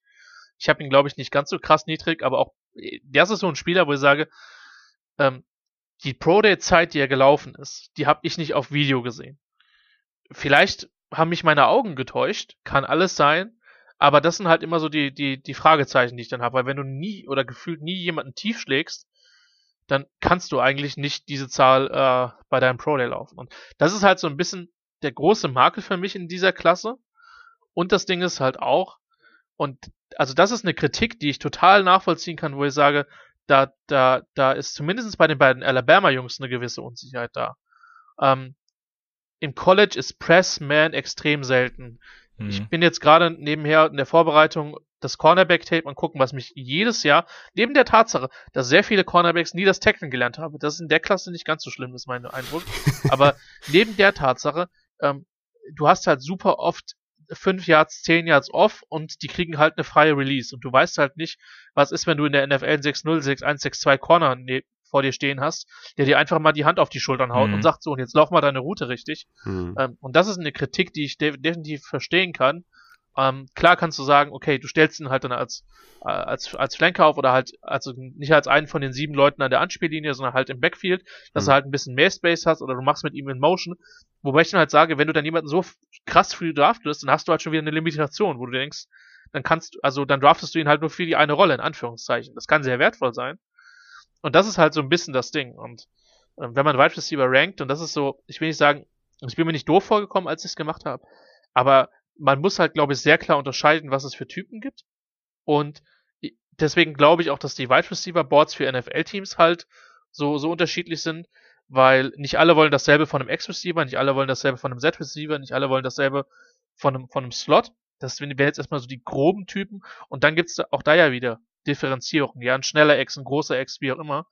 Ähm, das ist das, was für mich die Wide Receiver Position, wenn wir uns rein über die Evaluation und Draft, und ihr merkt, ich könnte ja sehr lange drüber reden, äh, mit am spannendsten macht, weil man sieht sehr viele Typen, man sieht auch in der NFL sehr viele Typen. Ähm, man muss sich aber bewusst sein, dass einfach sehr verschiedene Sachen gefragt sind. Deswegen, wenn das dann, weiß ich nicht, wenn jetzt äh, die, die Raiders meinen fünften Receiver ziehen und ich habe aber noch den zweiten auf dem Board, dann bin ich halt eher nicht der Typ zu sagen, ich bäche das. A, meine Evolution kann total daneben gewesen sein, das ist das eine, sollte man sich auch bewusst sein. Ähm, und B, die brauchen vielleicht gerade einen komplett anderen Typus. Mhm. Ja, und das ist das, was man, glaube ich, warum man gerade bei, bei Receivern Field Rankings mit ein bisschen Vorsicht genießen muss, beziehungsweise sie so differenziert, dass man sagt, wir brauchen Typ X, Typ Y, Typ Z. Und ich maße mir halt auch nicht an zu sagen, dass ich das selbst bei den meisten Teams genau wissen würde, welchen Spieler die jetzt genau in diesem Draft für ihre Offense genau brauchen. Ja, aber das, das macht's halt auch total spannend. Was ich, ja, absolut. Ich, ich, ich wollte nur eine Sache zu, zu Bateman sagen, äh, die ich ganz interessant fand. Die ist mir aufgefallen, als ich, die, als ich mir die, die Shortcuts mir angeguckt habe. Da ist mir aufgefallen, dass der diese 10 bis 20 Yard Linie, die beherrscht er irgendwie, ne? Der ist ultra money, was diese, was diese Ja. Distanz angeht. Der hat da Das unglaublich viel. Ja, der ist, da- der ist da eine Maschine, ne? Und ich glaube, das ist ein wichtiger Faktor, oder ich glaube, das ist dann in der NFL vor allem ein wichtiger Faktor. Wenn du halt ein relativ physischer Wide Receiver ist, gut, der ist jetzt leider 4 Zentimeter kleiner, aber ist immer noch 1,83, 95 Kilo. Also wenn du ein relativ physischer Wide Receiver bist, mit einem guten, smarten Route Running, äh, glaube ich, dass der, dass man den vielleicht so ein bisschen unterschätzt und vielleicht nicht in diesen Top 3 Regionen hat. Ähm, ich glaube, da macht man vielleicht einen kleinen Fehler, weil ich glaube, der, der hat diese Moneyballs in sich. Ähm, was ich aber auch noch fragen wollte zu Jalen Waddle, ähm, weißt du, die, also ich meine, wenn man einen Spieler sieht, der vielleicht ein bisschen kleiner ist und der halt Elite Burst hat, ähm, Elite äh, Sprungkraft, die enorm ist, Ja. Elite, äh, der Sp- Speed, äh, Change of Direction, wenn die sowas mitbringen, dann ist das erste, was man denkt, ist Tyreek Hill. Und jetzt mal eine Frage an dich. Und die ist natürlich schwer zu beantworten, weil NFL-Spieler zu vergleichen ist immer ein bisschen schwierig. Aber bist du der Meinung, so wie ich auch, bist du der Meinung, dass Jalen Waddle der erste Wide Receiver ist der letzten vielleicht fünf Jahre, der wirklich mal an den Tyreek Hill herankommt? Also wenn ich jetzt, wenn ich jetzt böse wäre, dann würde ich äh, sagen, ich habe Tyreek Hill damals nicht evaluiert, Ja, ähm, weil er eben charaktermäßig krass viel ja gut. hatte und er auch Ja, das genau aus diesen Gründen sehr spät gegangen ist. Ja, ja klar. Deswegen Vierte kann Runde, ich ne? jetzt nicht sagen, wie hätte ich ihn evaluiert, rein sportlich. Ich meine, der ist auch, wenn mich nicht alles täuscht, Central Michigan gewesen. Ähm, also auch eher beim, beim Small School Programm. Ähm, Aber wenn wir jetzt einfach mal, aber vom Spielertypus genau, ist genau. Waddle natürlich genau das. Ich, ich, ja, also ich finde Waddle sogar fast. Ja, also, also ja, er ist, er ist der Speedster, das ist auch tatsächlich das, was bei mir als erstes bei diesem Typen steht. Ein Space Monster. Ähm, ich finde, und auch das hat er vielleicht mit, mit, mit Tyreek Hill gemeinsam. Der hat dann für seine Größe einen absurden Catch Radius. Hm. Ähm, das heißt, er hat einen, einen relativ großen, also er kann sich auch einen etwas inakkurateren Quarterback leisten, ähm, was er bei Jones, was bei Jones normalerweise nicht der Fall war. Ob er der erste ist, jetzt müsste ich überlegen, was war Tyreek Hill? 15, 16? Puh. Welche Draftklasse? Ich weiß, ich, ja, seit wann ist er in der Liga? Der ist schon eine Zeit in der Liga, ne? Vier, fünf Jahre bestimmt. Ja. Andy Isabella war doch auch mal Tyreek Hill-Vergleich, glaube ich, ne? Ja, Andy Ja, aber das Isabella. hat- das- aber das Henry Ruggs war auch so ein bisschen in der Diskussion. Also Isabella hatte, Entschuldigung, vielleicht bin ich dazu kritisch, Isabella hatte, hatte nie die Athletik. Ich müsste mal überlegen, ach ja, die Chargers hatten Mike Williams in Top 10 gezogen. Ja, das habe ich auch nicht verstanden damals. Ähm, immer noch ein guter Spieler Hey. so, aber aus, aus der Klasse hatte ich tatsächlich niemanden, aus der 18er Klasse hatte ich niemanden, auch wenn ich Cortland Sutton immer noch sehr, sehr mag. Und auch der leidet halt so ein bisschen unter das, was da ähm, Elway mit den, mit den Quarterbacks fabriziert hat. Ja. Ähm, mal gucken, wie das jetzt mit dem neuen General Manager wird. Das ist auch noch spannend. Ja, Ich mal gerade. Ja, AJ Brown ist halt ein komplett anderer Spielertyp, aber ja, von dem Spielertypus, die jetzt quasi in den letzten Jahren in die NFL gekommen. Ja, ist halt, also jetzt, wie, wie hattest du denn, wie hattest du denn Judy und, und, und Rux letztes Jahr? Die waren jetzt auch nicht die größten Monster. Ja, aber Was- was bei, bei. Rux, bei Rux hat man das schon auch häufig benutzt, weißt du, das ist immer so ein Narrativ, Mhm. wo dann Leute sich gerne dran bedienen, um einfach zu sagen, wie gut sie jemanden finden oder wenn man dann sagt, ja, er, er geht so in die Richtung Tyreek Hill. Aber ich finde halt tatsächlich, dass Jalen Waddle der Erste ist, der wirklich halt auch die Eigenschaften von einem Tyreek Hill, die er gerade in der NFL repräsentiert, tatsächlich auch tat, also wirklich umsetzen könnte. Ist ja auch immer äh, im, im Konjunktiv, nee, wir wissen es ja nicht, aber ich kann mir vorstellen, dass es in die NFL translated, das College-Spiel von Waddle, dass es translaten kann in die NFL. Und dann hast du wirklich meiner Meinung nach fast den ersten Typen wie Tyreek Hill, der halt dann wirklich auch ein komplettes Ja. Monster ist, ne? Und der nicht nur schnell ist, in Anführungszeichen. Ne? Das, du, das glaube ich schon. Also ich habe Waddle ja auch brutal hoch. Ich meine, ich kann jetzt mit der Tür ins Haus fallen. Ich habe die, ich habe die drei auf gut Deutsch gesagt wertungsgleich. Äh, Wenn ich ranken müsste, hätte ich vermutlich, und das ist wieder diese Größending, ich mag halt Chase auch, weil er ein bisschen größer ist, weil er für mich ein bisschen kompletter ist. Das ist vielleicht mein Bias an der Stelle. Ist immer ganz gut, wenn man sich dem eigenen Bias bewusst ist. Das heißt nicht trotzdem, dass man sich vielleicht ein bisschen so rankt. Ähm, Absolut. Ich habe hab zum Beispiel eine, eine Schwäche für, für so, für so Slot-Guys, wie so ein KJ Hill zum Beispiel oder so. Da habe ich absolute Ja. äh, Schwächen für. Ich weiß auch, dass die Fantasy-Wise nicht die krassesten Burner sind, aber ich, ich mag diese Spielertypen sehr gerne. Ja, und also das Ding ist halt, Waddle ist halt für mich genau der Spielertyp, wie du ihn beschrieben hast. Smith ist nochmal ein bisschen was anderes, der, der kann noch mal ein bisschen mehr, ist aber auch vielleicht in Space nicht, also nicht ganz so krass wie Waddle, finde ich. Ähm, Hm. Waddle, muss ich zugeben, also mir ist in den letzten fünf Jahren keiner begegnet im College mit dem Ball in der Hand, der das gemacht hat, auf Hm. Deutsch gesagt. Klar kann man sagen, Alabama, blablabla, aber auch der hat den Ball, sagen wir, fünf Yards deep bekommen, hat drei Leute in Entfernung von zwei Yards oder fünf Yards vor sich und muss jetzt mal damit was anstellen. Und wenn, wenn also der hat ja Leute zum Teil echt dümmer aussehen lassen ähm, oder unathletischer wirken lassen, als sie waren, ähm, einfach weil er eine Vision hat im Open Field. Über Geschwindigkeit antreten müssen wir uns, glaube ich, überhaupt nicht unterhalten. Ähm, was mich ein bisschen nervt, ne? Der hat Career Stats 106 für 1990 Yards, wo ich mir denke, eine Yard hätten sie ihm auch noch geben können im Championship Game. ähm, aber ja, aber äh, ja, ich glaube schon, dass er von dem Typus her am, am nächsten drankommt. Und ich glaube halt auch, dass der Outside spielen kann. Mit der Speed auf, auf jeden Fall. Sag einfach, dass du ihn wie ich auf zwei hast. Ich habe ja gesagt, ich habe die alle wertungsgleich. Ich, ich kann mich Ja. schwer zwischen ihm und Smith auf zwei entscheiden, aber ich mag Bottle sehr. Von daher, da ich natürlich gerne weiter in diesen Podcast komme, habe ich natürlich dann auf zwei. Ja, ich habe ich hab ja Devonta Smith auf zwei, ne? Und da, da würde ich halt auch mal auch mal gerne wissen, ey, äh, ich meine, das, das Einzige, was man dem, ja, oder er hat vielleicht hier und da vielleicht auch noch ein paar, ein paar äh, Schwächen, so kleinere Schwächen, aber es ist ja all around eigentlich nur die Größe oder Size an sich. Äh, wie, also, ich meine, klar. Bef- Also bevor Christian jetzt antwortet, äh, äh, mu muss ich ein, ein Fun Fact auspacken. Lustigerweise hat Devonta Smith die meisten Routes der Top Receiver gegen Press Coverage gemacht. Das sind 129 Routen ähm, im letzten Jahr gewesen und ähm, oder Snaps. Ich glaube, es waren äh, Snaps, nicht Routen. Ich bin mir gerade gar nicht sicher, aber ich habe schon Routen stehen, aber ich meine, es waren Snaps. Was ich sehr beeindruckend und interessant fand. Also ich glaube, seine Größe wird ihn überhaupt nicht hindern in der NFL. Das Krasse ist ja auch bei ihm, der spielt ja auch viel körperlicher, als man meinen würde, ne? Wie Kate Johnson, ja. Wie, wie Kate Johnson natürlich. Ähm, aber wa- was macht diese Evaluation mit dir, äh, Christian äh, Schimmel an der Stelle natürlich, weil wir natürlich zwei Christians haben. Ähm, Ja, was macht dich, was? dass das sehr ja, ja, ohne ohne Witz. Also Christian kann ich nicht mehr hören. Ne? Überall Christian, Christian, Christian. Also unfassbar. Ähm, äh, das, das Interessante ist, ich habe mir tatsächlich ein Stück weit die Physis und dann, also was mir bei ihm halt Sorgen macht, ist, dass er halt echt sehr dünne Beine hat. Also Leg Day war nicht Ja, Devonta Smith Day. krass, ne? Das Wo ich mir krass. halt, boah, ich hoffe, also ich, ich hoffe wirklich, dass der fit bleibt. Ich drück's mal positiv aus. da gibt da gibt's doch der dieses eine unfaire Foto von von äh, Devonta Smith neben neben AJ Brown. Das war nicht, war nicht so vorteilhaft. Das ist einfach nicht fair, ne? Das ist einfach nicht fair. Und ich habe mir halt tatsächlich auch aufgeschrieben, dass er nicht immer von Kontakt wegkommt. Ähm, oft genug, ja, sonst hätte er nicht diese Production gehabt. Ähm, Hallo, 46 Touchdowns. Woher? Ähm, 4000 Yards in, in der College-Zeit, knapp 3, 3, 9, 65. Das sind, ähm, das sind Quarterback-Statistiken. Ähm, äh, zumindest aus den 80ern über eine College-Karriere. in diesem ja. Zeitraum vielleicht nicht mehr.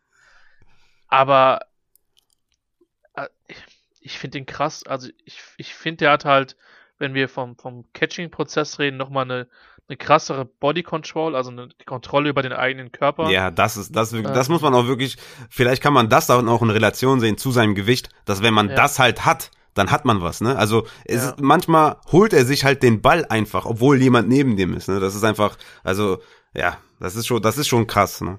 Und verglichen mit Waddle halt, hat er halt einfach für meinen Geschmack noch die etwas besseren Hände. Bei Waddle sieht man halt schon, dass er hin und wieder mal nachfassen muss. Ähm, oder dass er hin und wieder, nein, es ist kein Bodycatcher, das stimmt nicht. Aber, aber schon ab und zu Bodycatcher, ja. Hm. Aber das, das, das, das schon, bei Smith ist halt auch dieses High-Pointing, ne, der kann halt auch springen, das kann Waddle auch, wie blöd und sich die Bälle aus der Luft holen, was man ihm auch nicht wirklich gibt. Deep Speed müssen wir auch uns überhaupt nicht drüber unterhalten. Ist ein tougher Receiver, kann, kann, kann wirklich auch, wenn er, wenn er Leute an seinem Hintern hat, äh, auf gut Deutsch gesagt, den Ball trotzdem noch fangen. Ähm, ja, es ist, also was ich mir bei ihm, gerade bei der, bei der Catching-Technik, das Ganze, ich fange den Ball, ich ziehe ihn an meinen Körper, ich, ich fange mhm. an zu laufen. Und also Smith hätte das schon deutlich schneller gemacht, als ich das jetzt erklärt habe. Das ja. ist alles so sauber, Muster. so flüssig. Ja. Ah, also ich meine, wenn man sich, ich finde ja, man kann sich in Football verknallen. Also mir ist es damals so gegangen, dass mich in, ich mich in den Sport verknallt habe. Und ich finde, wenn man, wenn sich Leute Devonta Smith Video angucken, dann können sie sich auch in Football verknallen, weil das ist, das hm. wirkt athletisch so schön, ähm, äh, dass es, ja, und ich glaube, ich, also ich drücke mich mal hart aus. Wir haben das schon gesehen, dass Leute in der NFL gebastelt sind. Vielleicht wird auch einer von denen in der NFL basteln. Ich wünsche es keinem von denen aber es ist für mich halt so schwer vorstellbar, weil die einfach gewisse Qualitäten haben, die sie, die sie, die sie so weit von den anderen abheben. Ja. Und wie gesagt, bei Smith hoffe ich einfach, dass der, dass der fit bleibt, dass er vielleicht ein bisschen an Kraft im, in dem Beinbereich ein bisschen zulegt. Das wird ihm, glaube ich, generell nicht schaden. Ich glaube nicht, dass das viel mit seiner Geschwindigkeit oder mit seinem, mit seinem Receiver-Typus macht. Ähm, aber ja, ist, ist ein bisschen krass, äh, weil auch er hätte ja durchaus in, in Louisiana, Louisiana landen können, weil er ja auch aus Louisiana ursprünglich ist, aber der wird in deren Restaurants kein, äh, kein Schnitzel mehr kriegen. weil wenn du dich als Louisiana Prospect für Alabama entscheidest, ja. dann äh, war's das für die nächsten fünf Jahre. Äh, aber krasse Receiver. Also klar, du hast so ein bisschen bei ihm die, das Fragezeichen, ähm, wie geht er da drum um, wenn der Pressman angegangen wird? Ich glaube, dass er es trotzdem hinbekommen wird. Ja, ich, ich, ich habe manchmal auch so ein bisschen das Gefühl, dass man vielleicht auch zu viel sucht, was kritisch ist oder was negativ ist, dass man da so ein bisschen, ja, das zu viel gewichtet oder zu oft sagt, ja, aber das hat er nicht und das hat er nicht. Ich finde einfach, wenn du diese krassen, diese Elite Ball Skills hast und so eine richtig, richtig gute Dynamik, dann hast du halt das Notwendigste, um halt wirklich auch zu transi äh, transition in die NFL.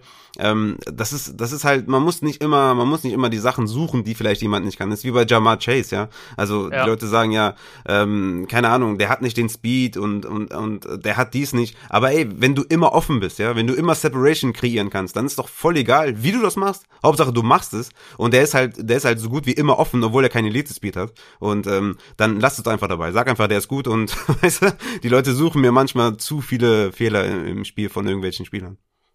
Ja, kann, ich schon absolut nachvollziehen. Also, ähm, das Ding ist halt, ich, ich, also bei, bei Pitts steht da übrigens auch auf der Zeile extrem, extrem wenig. Ähm, auf den werden wir gleich noch zu, zu, zu sprechen kommen. Ähm, bei, bei Chase ist es halt auch so, dass der für mich halt nochmal einen Tacken, äh, einen Tacken kompletter ist, was bei dem halt steht dass der, ich den Eindruck hatte, dass er manchmal überhaupt nicht daran interessiert ist, für den Run zu blocken. Ja. Ähm, ja, so what. Gar keinen Bock gehabt, ähm, ja. Das, äh, das ist vielleicht nicht das Ding. Der könnt, könnte manchmal ein bisschen mehr den Football attackieren oder ein bisschen physischer für seine Size spielen, aber das sind halt auch. Also wenn ich, ein, wenn ich einen Receiver so hoch grade mit der, mit, mit, mit mal bei meiner Grading-Skala ist eine 1,2, eine 1,0 wäre quasi die beste Grade, die ich vergeben kann. Die habe ich, glaube ich, in den sieben Jahren acht Jahren vier, fünf Mal vergeben. Lawrence hat sie übrigens bekommen, tatsächlich. Ähm, und Pitts ist knapp dran vorbeigerauscht, so viel, so viel Spoiler äh, sein, aber der, der ist halt einfach, der ist einfach krass komplett. Und also was, Finde ich auch. was ja. ich meine, ich weiß ja, du bist ein, ich habe jetzt rausgefunden, du bist ein Zahlenmensch, äh, äh, Raphael, diese 19,6 Yards per, per Catch von, von Chase, die müssen dir auch Spaß gemacht haben. Also, Unfassbar.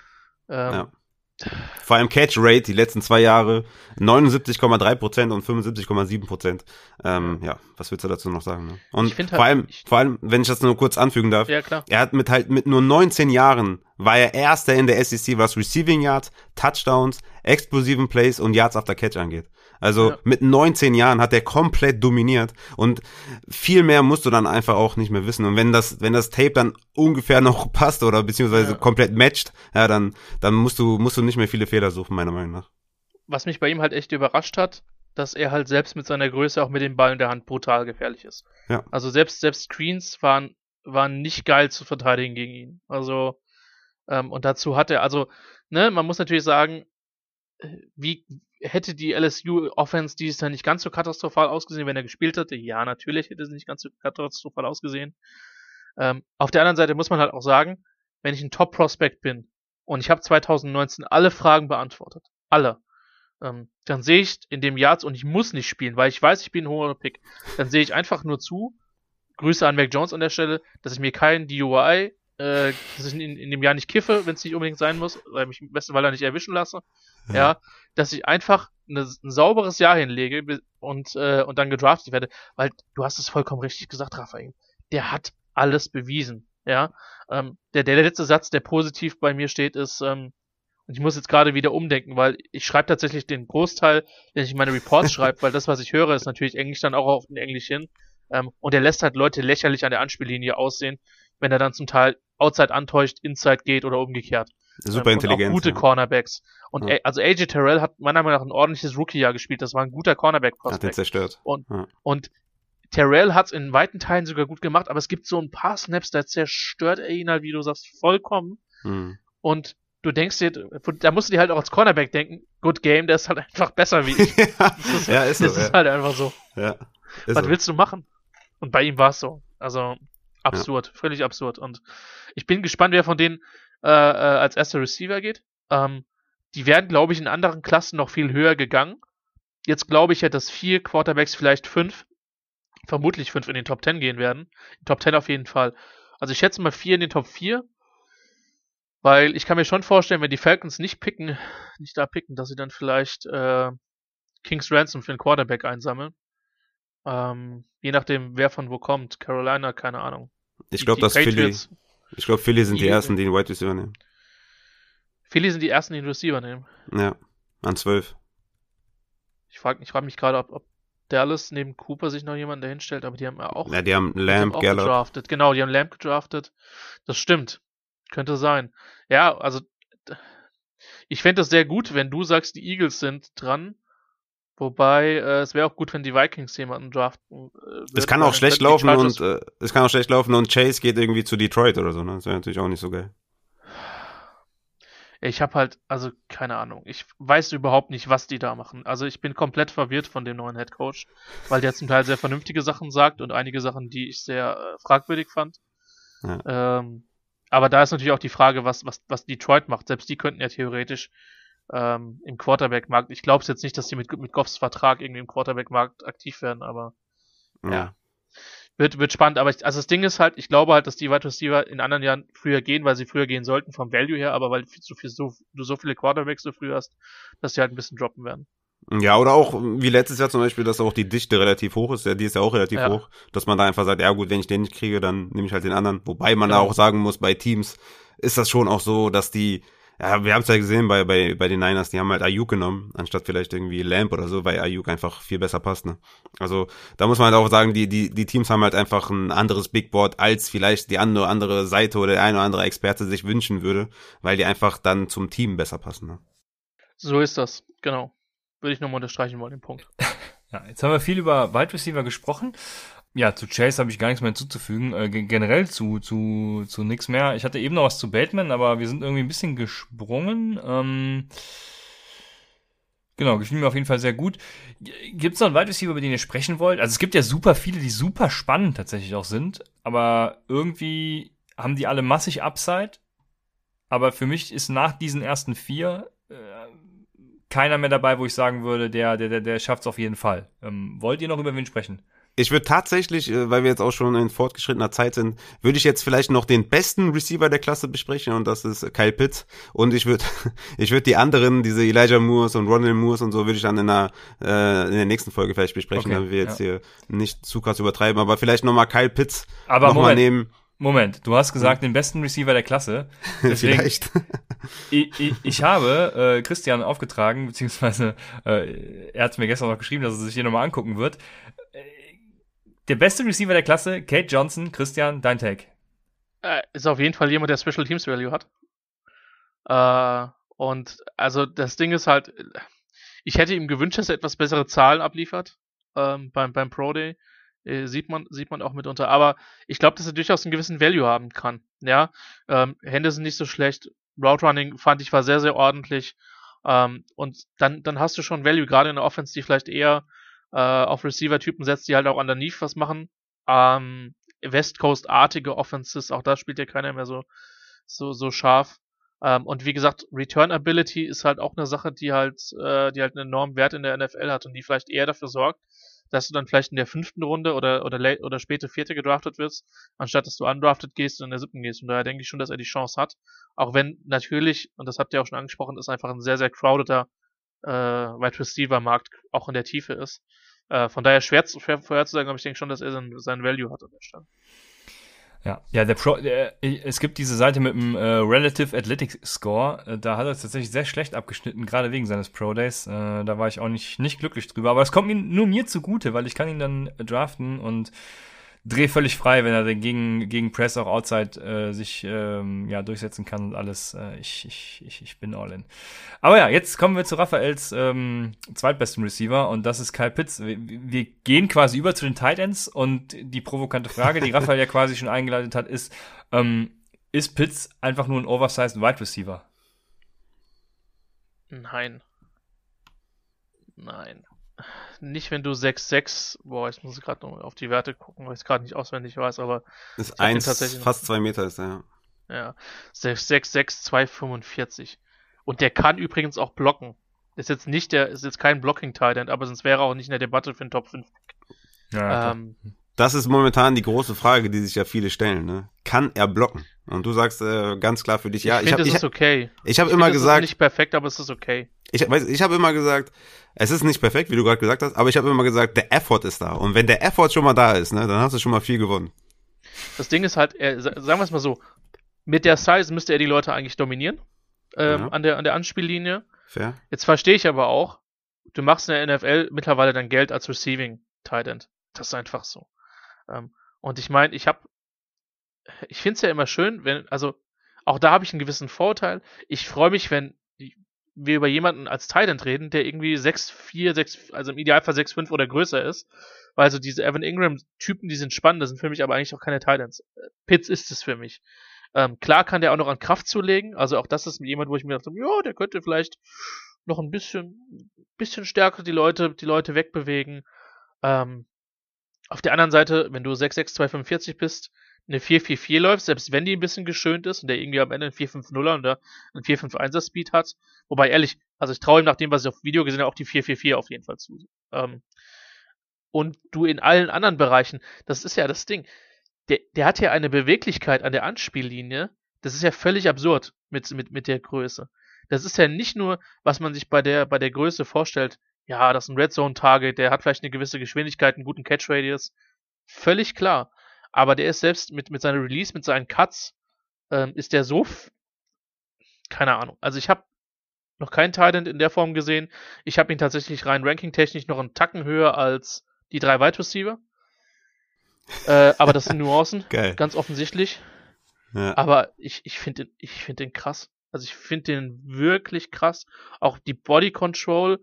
Jetzt müsste ich gerade echt, müsste ich gerade echt überlegen, gegen wen das war, ob das dieser eine absurde Catch gegen Alabama in der Ecke war oder ob es das Texas A&M-Spiel war, wo der, wo der Quarterback halt weiß, ich packe ihn halt in die äußerste Ecke nach rechts und er pflückt ihn halt mit der Leichtigkeit runter, wo ich mir halt denke, ey, jeder jeder normale oder gute College Wide Receiver, der braucht 20 Anläufe, dass er diesen Catch halbwegs vernünftig hinbekommt. Und er lässt Ja. es halt einfach aussehen wie, ja, ich stand halt da und habe mich dahin bewegt und habe meinen Körper in Position gebracht und habe den Ball gefangen und hatte die Füße in Bounce. Ja. Krank. Also ich bin ja immer vorsichtig, wenn Leute Spieler so hypen und es gibt auch Leute, die ich dann vielleicht ein bisschen tiefer habe. Bei dem muss ich sagen, ist glaube ich der Satz, den du eben auch so schön gesagt hast. Ja, er kann sich in gewissen Bereichen noch verbessern, aber guckt euch doch bitte an, was er gut macht. und viel Spaß damit und viel Erfolg, den in den nächsten fünf bis 10, 15 Jahren der NFL verteidigen zu müssen. Das ja, wird kein Spaß. Ja, Was ist ja. dein Floor im Draft? Wo geht er spätestens? Also wir wissen ja, dass historisch die, die Titans, die Titans nicht so früh, boah, Hawkinson ist Hawkinson ja war neun schon- gegangen. Genau, 8 oder 9 irgendwie so, ja, ja, genau. Also ich könnte mir vorstellen, dass er der erste Non-Quarterback ist, der geht. Also Ach, krass, okay.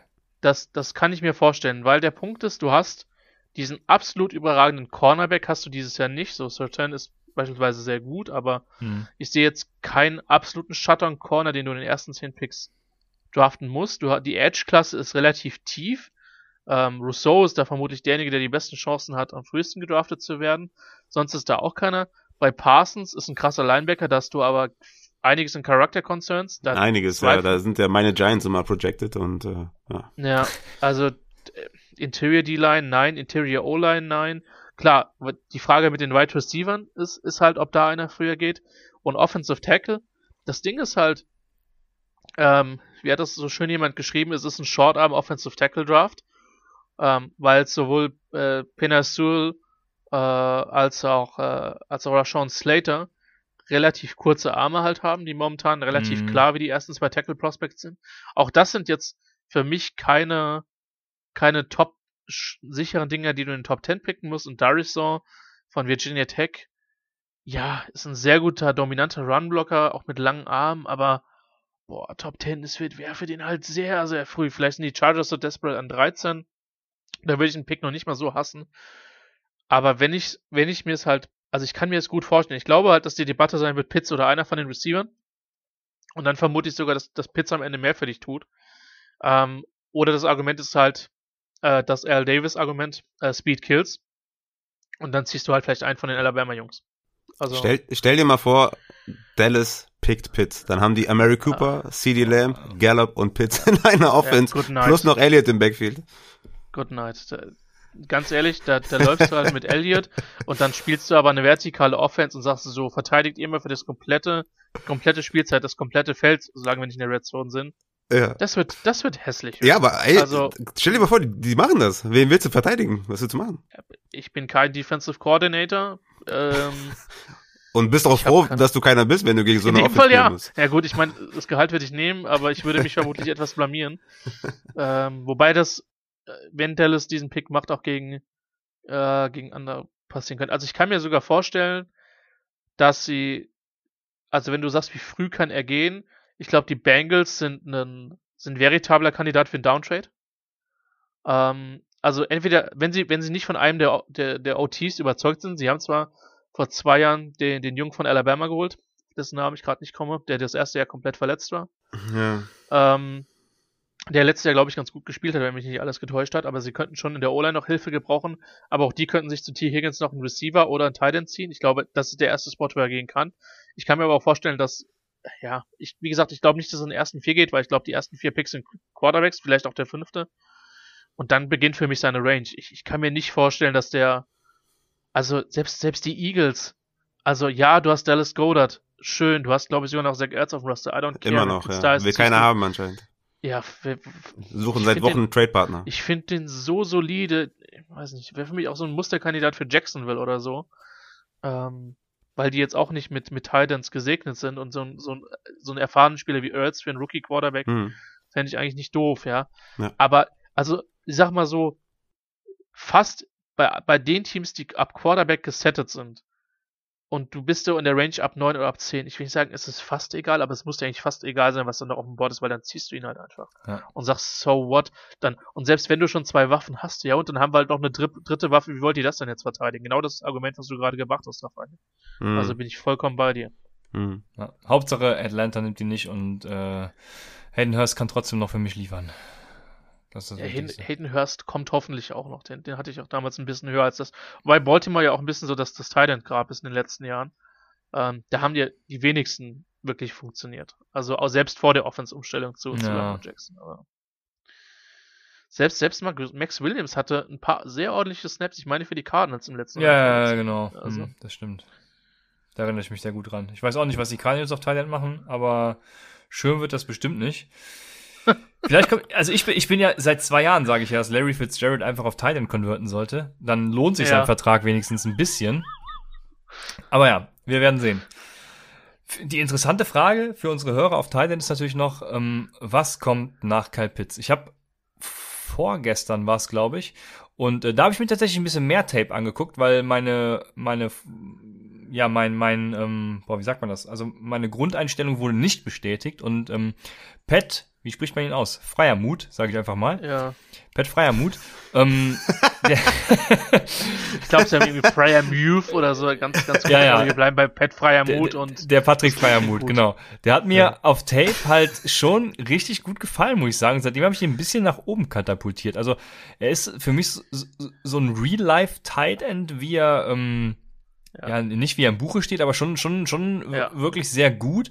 Und ich habe dann auch was zu Gronk vergleichen gelesen. Also soweit würde ich würde ich wahrscheinlich noch nicht gehen, aber das ist für mich aus Fantasy-Sicht dann natürlich schon eine, eine, eine ganz solide Option. Ich weiß, er steht auf dem Feld, weil er hervorragend blockt, weil er auch Receiving-Fähigkeiten hat. Und äh, was sagst du dazu? Also das Ding ist mit Firemut, so mein Ding, mein meine Wahrnehmung ist die, ich finde, er ist ein sehr kompletter Titan, ist so ein bisschen Oldschool-Titan, sehe ich genauso. Der kann du siehst den seltenen Fehler auf dem Platz machen. Ähm, sei es ein Drop, sei es ein verpasster Block, mhm. sei es eine schlecht gelaufene Route, sieht man von ihm eigentlich nicht. Ähm, weil der einfach einen sehr, sehr guten Job macht. Ich muss ein bisschen lachen, weil er für mich so ein bisschen die Antithese zu Mike Gesicki ist, ähm, der ja auch bei Penn State gespielt hat, weil das Fragezeichen, was, ist, was ich mit Move halt einfach habe, ist, ähm, wie gut ist der athletisch? Und da bin ich mir einfach nicht so sicher. Deswegen habe ich irgendwie mit, mit Late Second, ähm, wenn ich überzeugter davon wäre, dass er ein guter Athlet wäre, dann würde ich ihn vermutlich höher picken, weil er ist mit seinen 6'5, 251 schon echt ziemlich komplett. Ähm, und ich finde, er hat einiges an gutem Tape auch in der äh, in seiner College-Karriere produziert. Ähm, von daher bin ich bei deiner Evaluation vollkommen bei dir, Christian. Ähm, ich weiß auch nicht, wie gut er athletisch ist, aber ich glaube, dass der definitiv ein Team helfen wird. Und ich sag mal so, äh, wenn die, wenn die Chargers ihn mit dem, mit dem Second Rounder picken würden, wäre ich nicht komplett enttäuscht. Wobei, ich, keine Ahnung, ich würde ja irgendwie Tackle, Tackle, Tackle, Cornerback, Tackle, Tackle, Tackle draften, weil einer von den sechs Jungs, die du dann draftest, funktioniert dann vielleicht. Ähm, äh, also offensive wohlgemerkt. Ähm, aber ja, also das ist, das ist aber auch eine der wenigen, die ich, die ich mit Day 2 Potenzial sehe. Dahinter wird es, glaube ich, schon ein bisschen dünn. Hm. Aber, also das könnte übrigens auch der Grund sein, warum Fryermuth vielleicht ein bisschen höher geht, als er sollte, weil einfach ne, dieser umgekehrte Markteffekt dann bei ihm da naja. ist, dass die, dass, die Nachf dass die Nachfrage vielleicht größer als das, was letztlich da ist. Also ich habe noch ein paar Donald Parham Shares, deswegen also zu den Chargers wäre auf jeden Fall suboptimal für mich. Ich mag den Parham auch, der war auch eine der positiven Überraschungen für mich aus dem letzten Ich sag's Jahr. dir, ich sag's dir. Ja, okay. Dann in Raphael I Mach, mir, mach mir das nicht kaputt, Mann. Aber wir bei den Chargers... Du, du bist der Experte, was das betrifft. Alles gut. Wir haben doch Jared Cook schon. Also ich finde, ja, aber das ist auch keine Langzeit. Ich finde, äh, freier Mut kann ruhig zu den Cardinals gehen. Das, das ist mein erste, ja. meine erste Franchise wenigstens bedient. Kann ich, kann ich gut mit leben. Und dahinter ist es halt, dahinter ist es halt dünn. Also Brevin Jordan ist nicht uninteressant von Miami. Mhm. Ähm, Den, den habe ich noch mit einer Borderline Day Tour, eher Anfang dritter Tag. Ist halt auch ein, auch ein relativ komplett, äh, äh, äh kompletter Tight End trotz 6-3. Dann habe ich Hunter Long relativ oft gesehen. Der ist auch mit 6-5, 2-53 auch eher so einer mit klassischen Maßen. Der halt, auch das ist jemand, der wenig falsch macht. Tolle Größe, gute Body Control, schöner Catch Radius. Ich fand ihn halt relativ langsam und relativ, hm. relativ unathletisch. Nochmal, wir reden alle von sehr, sehr guten Athleten, also jeden, den wir hier besprechen. Ähm, und keine Ahnung, dann sind halt noch ein paar Leute dahinter. Tommy Tremble ist halt primär ein einen H-Back, der halt vor allen Dingen geblockt hat und das sehr gut für, für Notre Dame. Auf der anderen Seite sage ich halt, wenn du halt dich als Tight im Jahr 2021 primär übers Blocken definierst, dann wirst du vermutlich nicht vor der vierten, fünften, sechsten Runde gepickt werden. Das ist einfach die Realität. Und Ähm, deswegen, ich, die Klasse ist dünn. Also natürlich, sie hat mit Pitts jemanden herausragend, mit Fryermuth jemanden, der sehr gut Ja. ist. Aber dahinter finde ich, puh, Ja, stimmt. ist leider nicht so, nicht so die Tiefe da. Ich musste, ich musste gerade so lachen, weil ähm, man kann bei diesem Relative Athletic Score, äh, kann man selber die Zahlen eintragen und ich habe schon überlegt, mich als Tight End zu listen und selber mal einen 40 Yard Dash und so einen Scheiß aufzunehmen, um mal zu gucken, wo ich ranken würde. Ich glaube, das wäre so die 0, 0,01 von, von 10 oder so. Deswegen äh, musste ich kurz den Lacher einspielen. Ich, ich würde mir eine Darren Fels. 70er-Nummer geben und würde sagen, äh, O-Liner dürfen sich nicht schnell bewegen, deswegen. Auch wenn ich ja nie aktiv gespielt habe. Wobei, äh, äh, kleine, kleine lustige Side-Story. Ähm, äh, letztes oder vorletztes Saisonspiel von, von Marburg 2019, ähm, die hatten immer nicht so wahnsinnig viele O-Liner. Und das Spiel war Gott sei Dank entschieden für den Mann mit der Nummer 25, der ein relativ dünner Running Back war, der dann die letzten zwei Snaps auf Left Tackle gespielt hat, äh, weil da einfach keiner mehr da war. Ich weiß noch nicht, ob er irgendeine Wette im Team intern verloren hat, ich weiß es nicht. Ähm, aber äh, ja, äh, schöne Grüße äh, nach Marburg. Ich hoffe, dass ich da dieses Jahr äh, wieder ein bisschen öfter sein werde, da ich da sehr regelmäßig kommentiert habe. Ähm, aber ja, so viel, so viel zum Thema Size äh, und, äh, und körperliche Fähigkeiten. Äh, der hätte keinen Spaß gehabt, selbst wenn er dann GFL äh, auf seiner Seite gesehen hätte, der ernsthaft, der ihn auch nur böse angeguckt hätte. Ja, ich bin ja in Köln zugegen. Also wenn ich mir Dean Tavani so als äh, Tackle vorstelle, ich glaube, das würde auch nicht. Ja, der, der, der Tanvani hat ja auch ein bisschen TV-Karriere. Karriere ist vielleicht ein bisschen übertrieben, aber das ist schon ein ziemliches Tier. Und äh, auf die Kölner bin ich dieses Jahr sehr gespannt. Das ist ja auch meiner Meinung nach eines der fundamental am besten aufgestellten Programme in der GFL, weil die eine sehr gute Jugendarbeit haben, sehr gutes Coaching da haben. Das stimmt, ja. Hm. Ähm, macht immer sehr viel Spaß in Köln. Kann auch sein, dass man, dass ich, ja, schauen wir mal. Also ist ja von mir auch nicht allzu weit. Ähm, äh, werde ich mit Sicherheit dieses Jahr mal im Stadion sein, ob, ob mit oder ohne Mik ja, keine Ahnung. Also gerne dann als Zuschauer. Ja, siehste, Ähm, da, da sehen wir uns doch. Das wird doch Da schön. sehen wir uns auf jeden Fall, hoffentlich. Hoffen wir, dass die GFL dann spielen kann, dass dann irgendwann Ja. noch Zuschauer äh, kommen. Die, die AFL in Österreich hat ja jetzt letz- letzte Wochenende ohne Zuschauer angefangen. Bin ich mal gespannt, wie sich das dort entwickelt. Ähm, aber ja, würd, ich würde mir das auf jeden Fall wünschen für die Spieler, natürlich für die Coaches, aus egoistischem Interesse natürlich auch für mich, ähm, weil im Sommer durch die Stadien zu ziehen, macht einfach sehr viel Spaß. Und Jo, man lernt da viele gute, nette Leute kennen. auf jeden Fall. Das glaube ich. Ja, Raphael, du wirst mehr so der Slot-Guy, ne? Mit Titans hast du nichts am Hut. Ja, ich habe aufmerksam zugehört und äh, ich habe mir auch natürlich auch einen, so einen groben Überblick verschafft über die Tight End Klasse und ja, für mich ist Kyle Pitts auch einfach nur outstanding und äh, ich habe den auch in meinem Overall Ranking auf 5, also ähm, im Overall Rookie Ranking auf 5 und ja, ich bin da absolut begeistert und aufgrund des Positional Values natürlich auch in, auch in Fantasy habe ich mir ja vor Wochen mal die Frage gestellt, wenn ich jetzt einen Darren Waller also in dem Alter von Kyle Pitts, wo würde ich den draften? ähm, mit der mit der Production, die er dann in der NFL äh, in dem Beispiel hätte, würde ich den wahrscheinlich dann tatsächlich so in der in der Overall 5 Region haben und deswegen habe ich ihn da hingepackt, weil ich glaube, dass er es kann, dass er es schaffen wird, weil ich absolut überzeugt bin und danach ja, wie habt ihr ja schon gesagt, also Pat äh, Fryermuth den ähm, den hatte ich auch noch so, den habe ich auf zwei, Brevin Jordan habe ich auf drei und Hunter Long habe ich auf vier, aus den Gründen, die ihr schon gesagt habt. Und äh, Tommy Tremble habe ich tatsächlich auch noch im Ranking. Aber ja, ähm, der, ähm, der Herr Schimmel hat ja alles hervorragend zusammengefasst. Sehr gut. Ja, bev bevor wir zum Abschluss kommen, ähm, natürlich, äh, ich habe es Anfang äh, vor der Folge im Off noch gesagt, du hast genug Zeit, dir was zu überlegen. Ein richtig geiler äh, Defensive Rookie, der für unsere IDP-Zuhörer äh, ein Geheimtipp sein kann. Also ich sag mal so, wenn, wenn, wenn Parsons spielt und gedraftet wird, dann wird er vermutlich produzieren an, an Land der Position. Ähm, und so hart das klingt, also ich habe tatsächlich auch in den letzten zwei drei Jahren mal mit, mit IDPs gespielt. Ich bin da halt primär bei Linebackern geblieben. Ähm, und dann wäre der, der nächste halt äh, Owusu Kamora, der, der ein sehr interessanter Spieler von, von Notre Dame ist, bei dem ich mir sehr gut vor, äh, vorstellen kann, dass er spielt, weil die Wahrnehmung ist ja immer, dass, dass, dass Edge Rusher sehr stark eben über ihre Sex- oder Tackle for Loss Zahlen profitieren. Das ist sehr varianzlustig. Ähm, und bei DBs ist es zum Teil sehr ähnlich. Von daher, ich würde da vermutlich eher auf die Linebacker-Route gehen.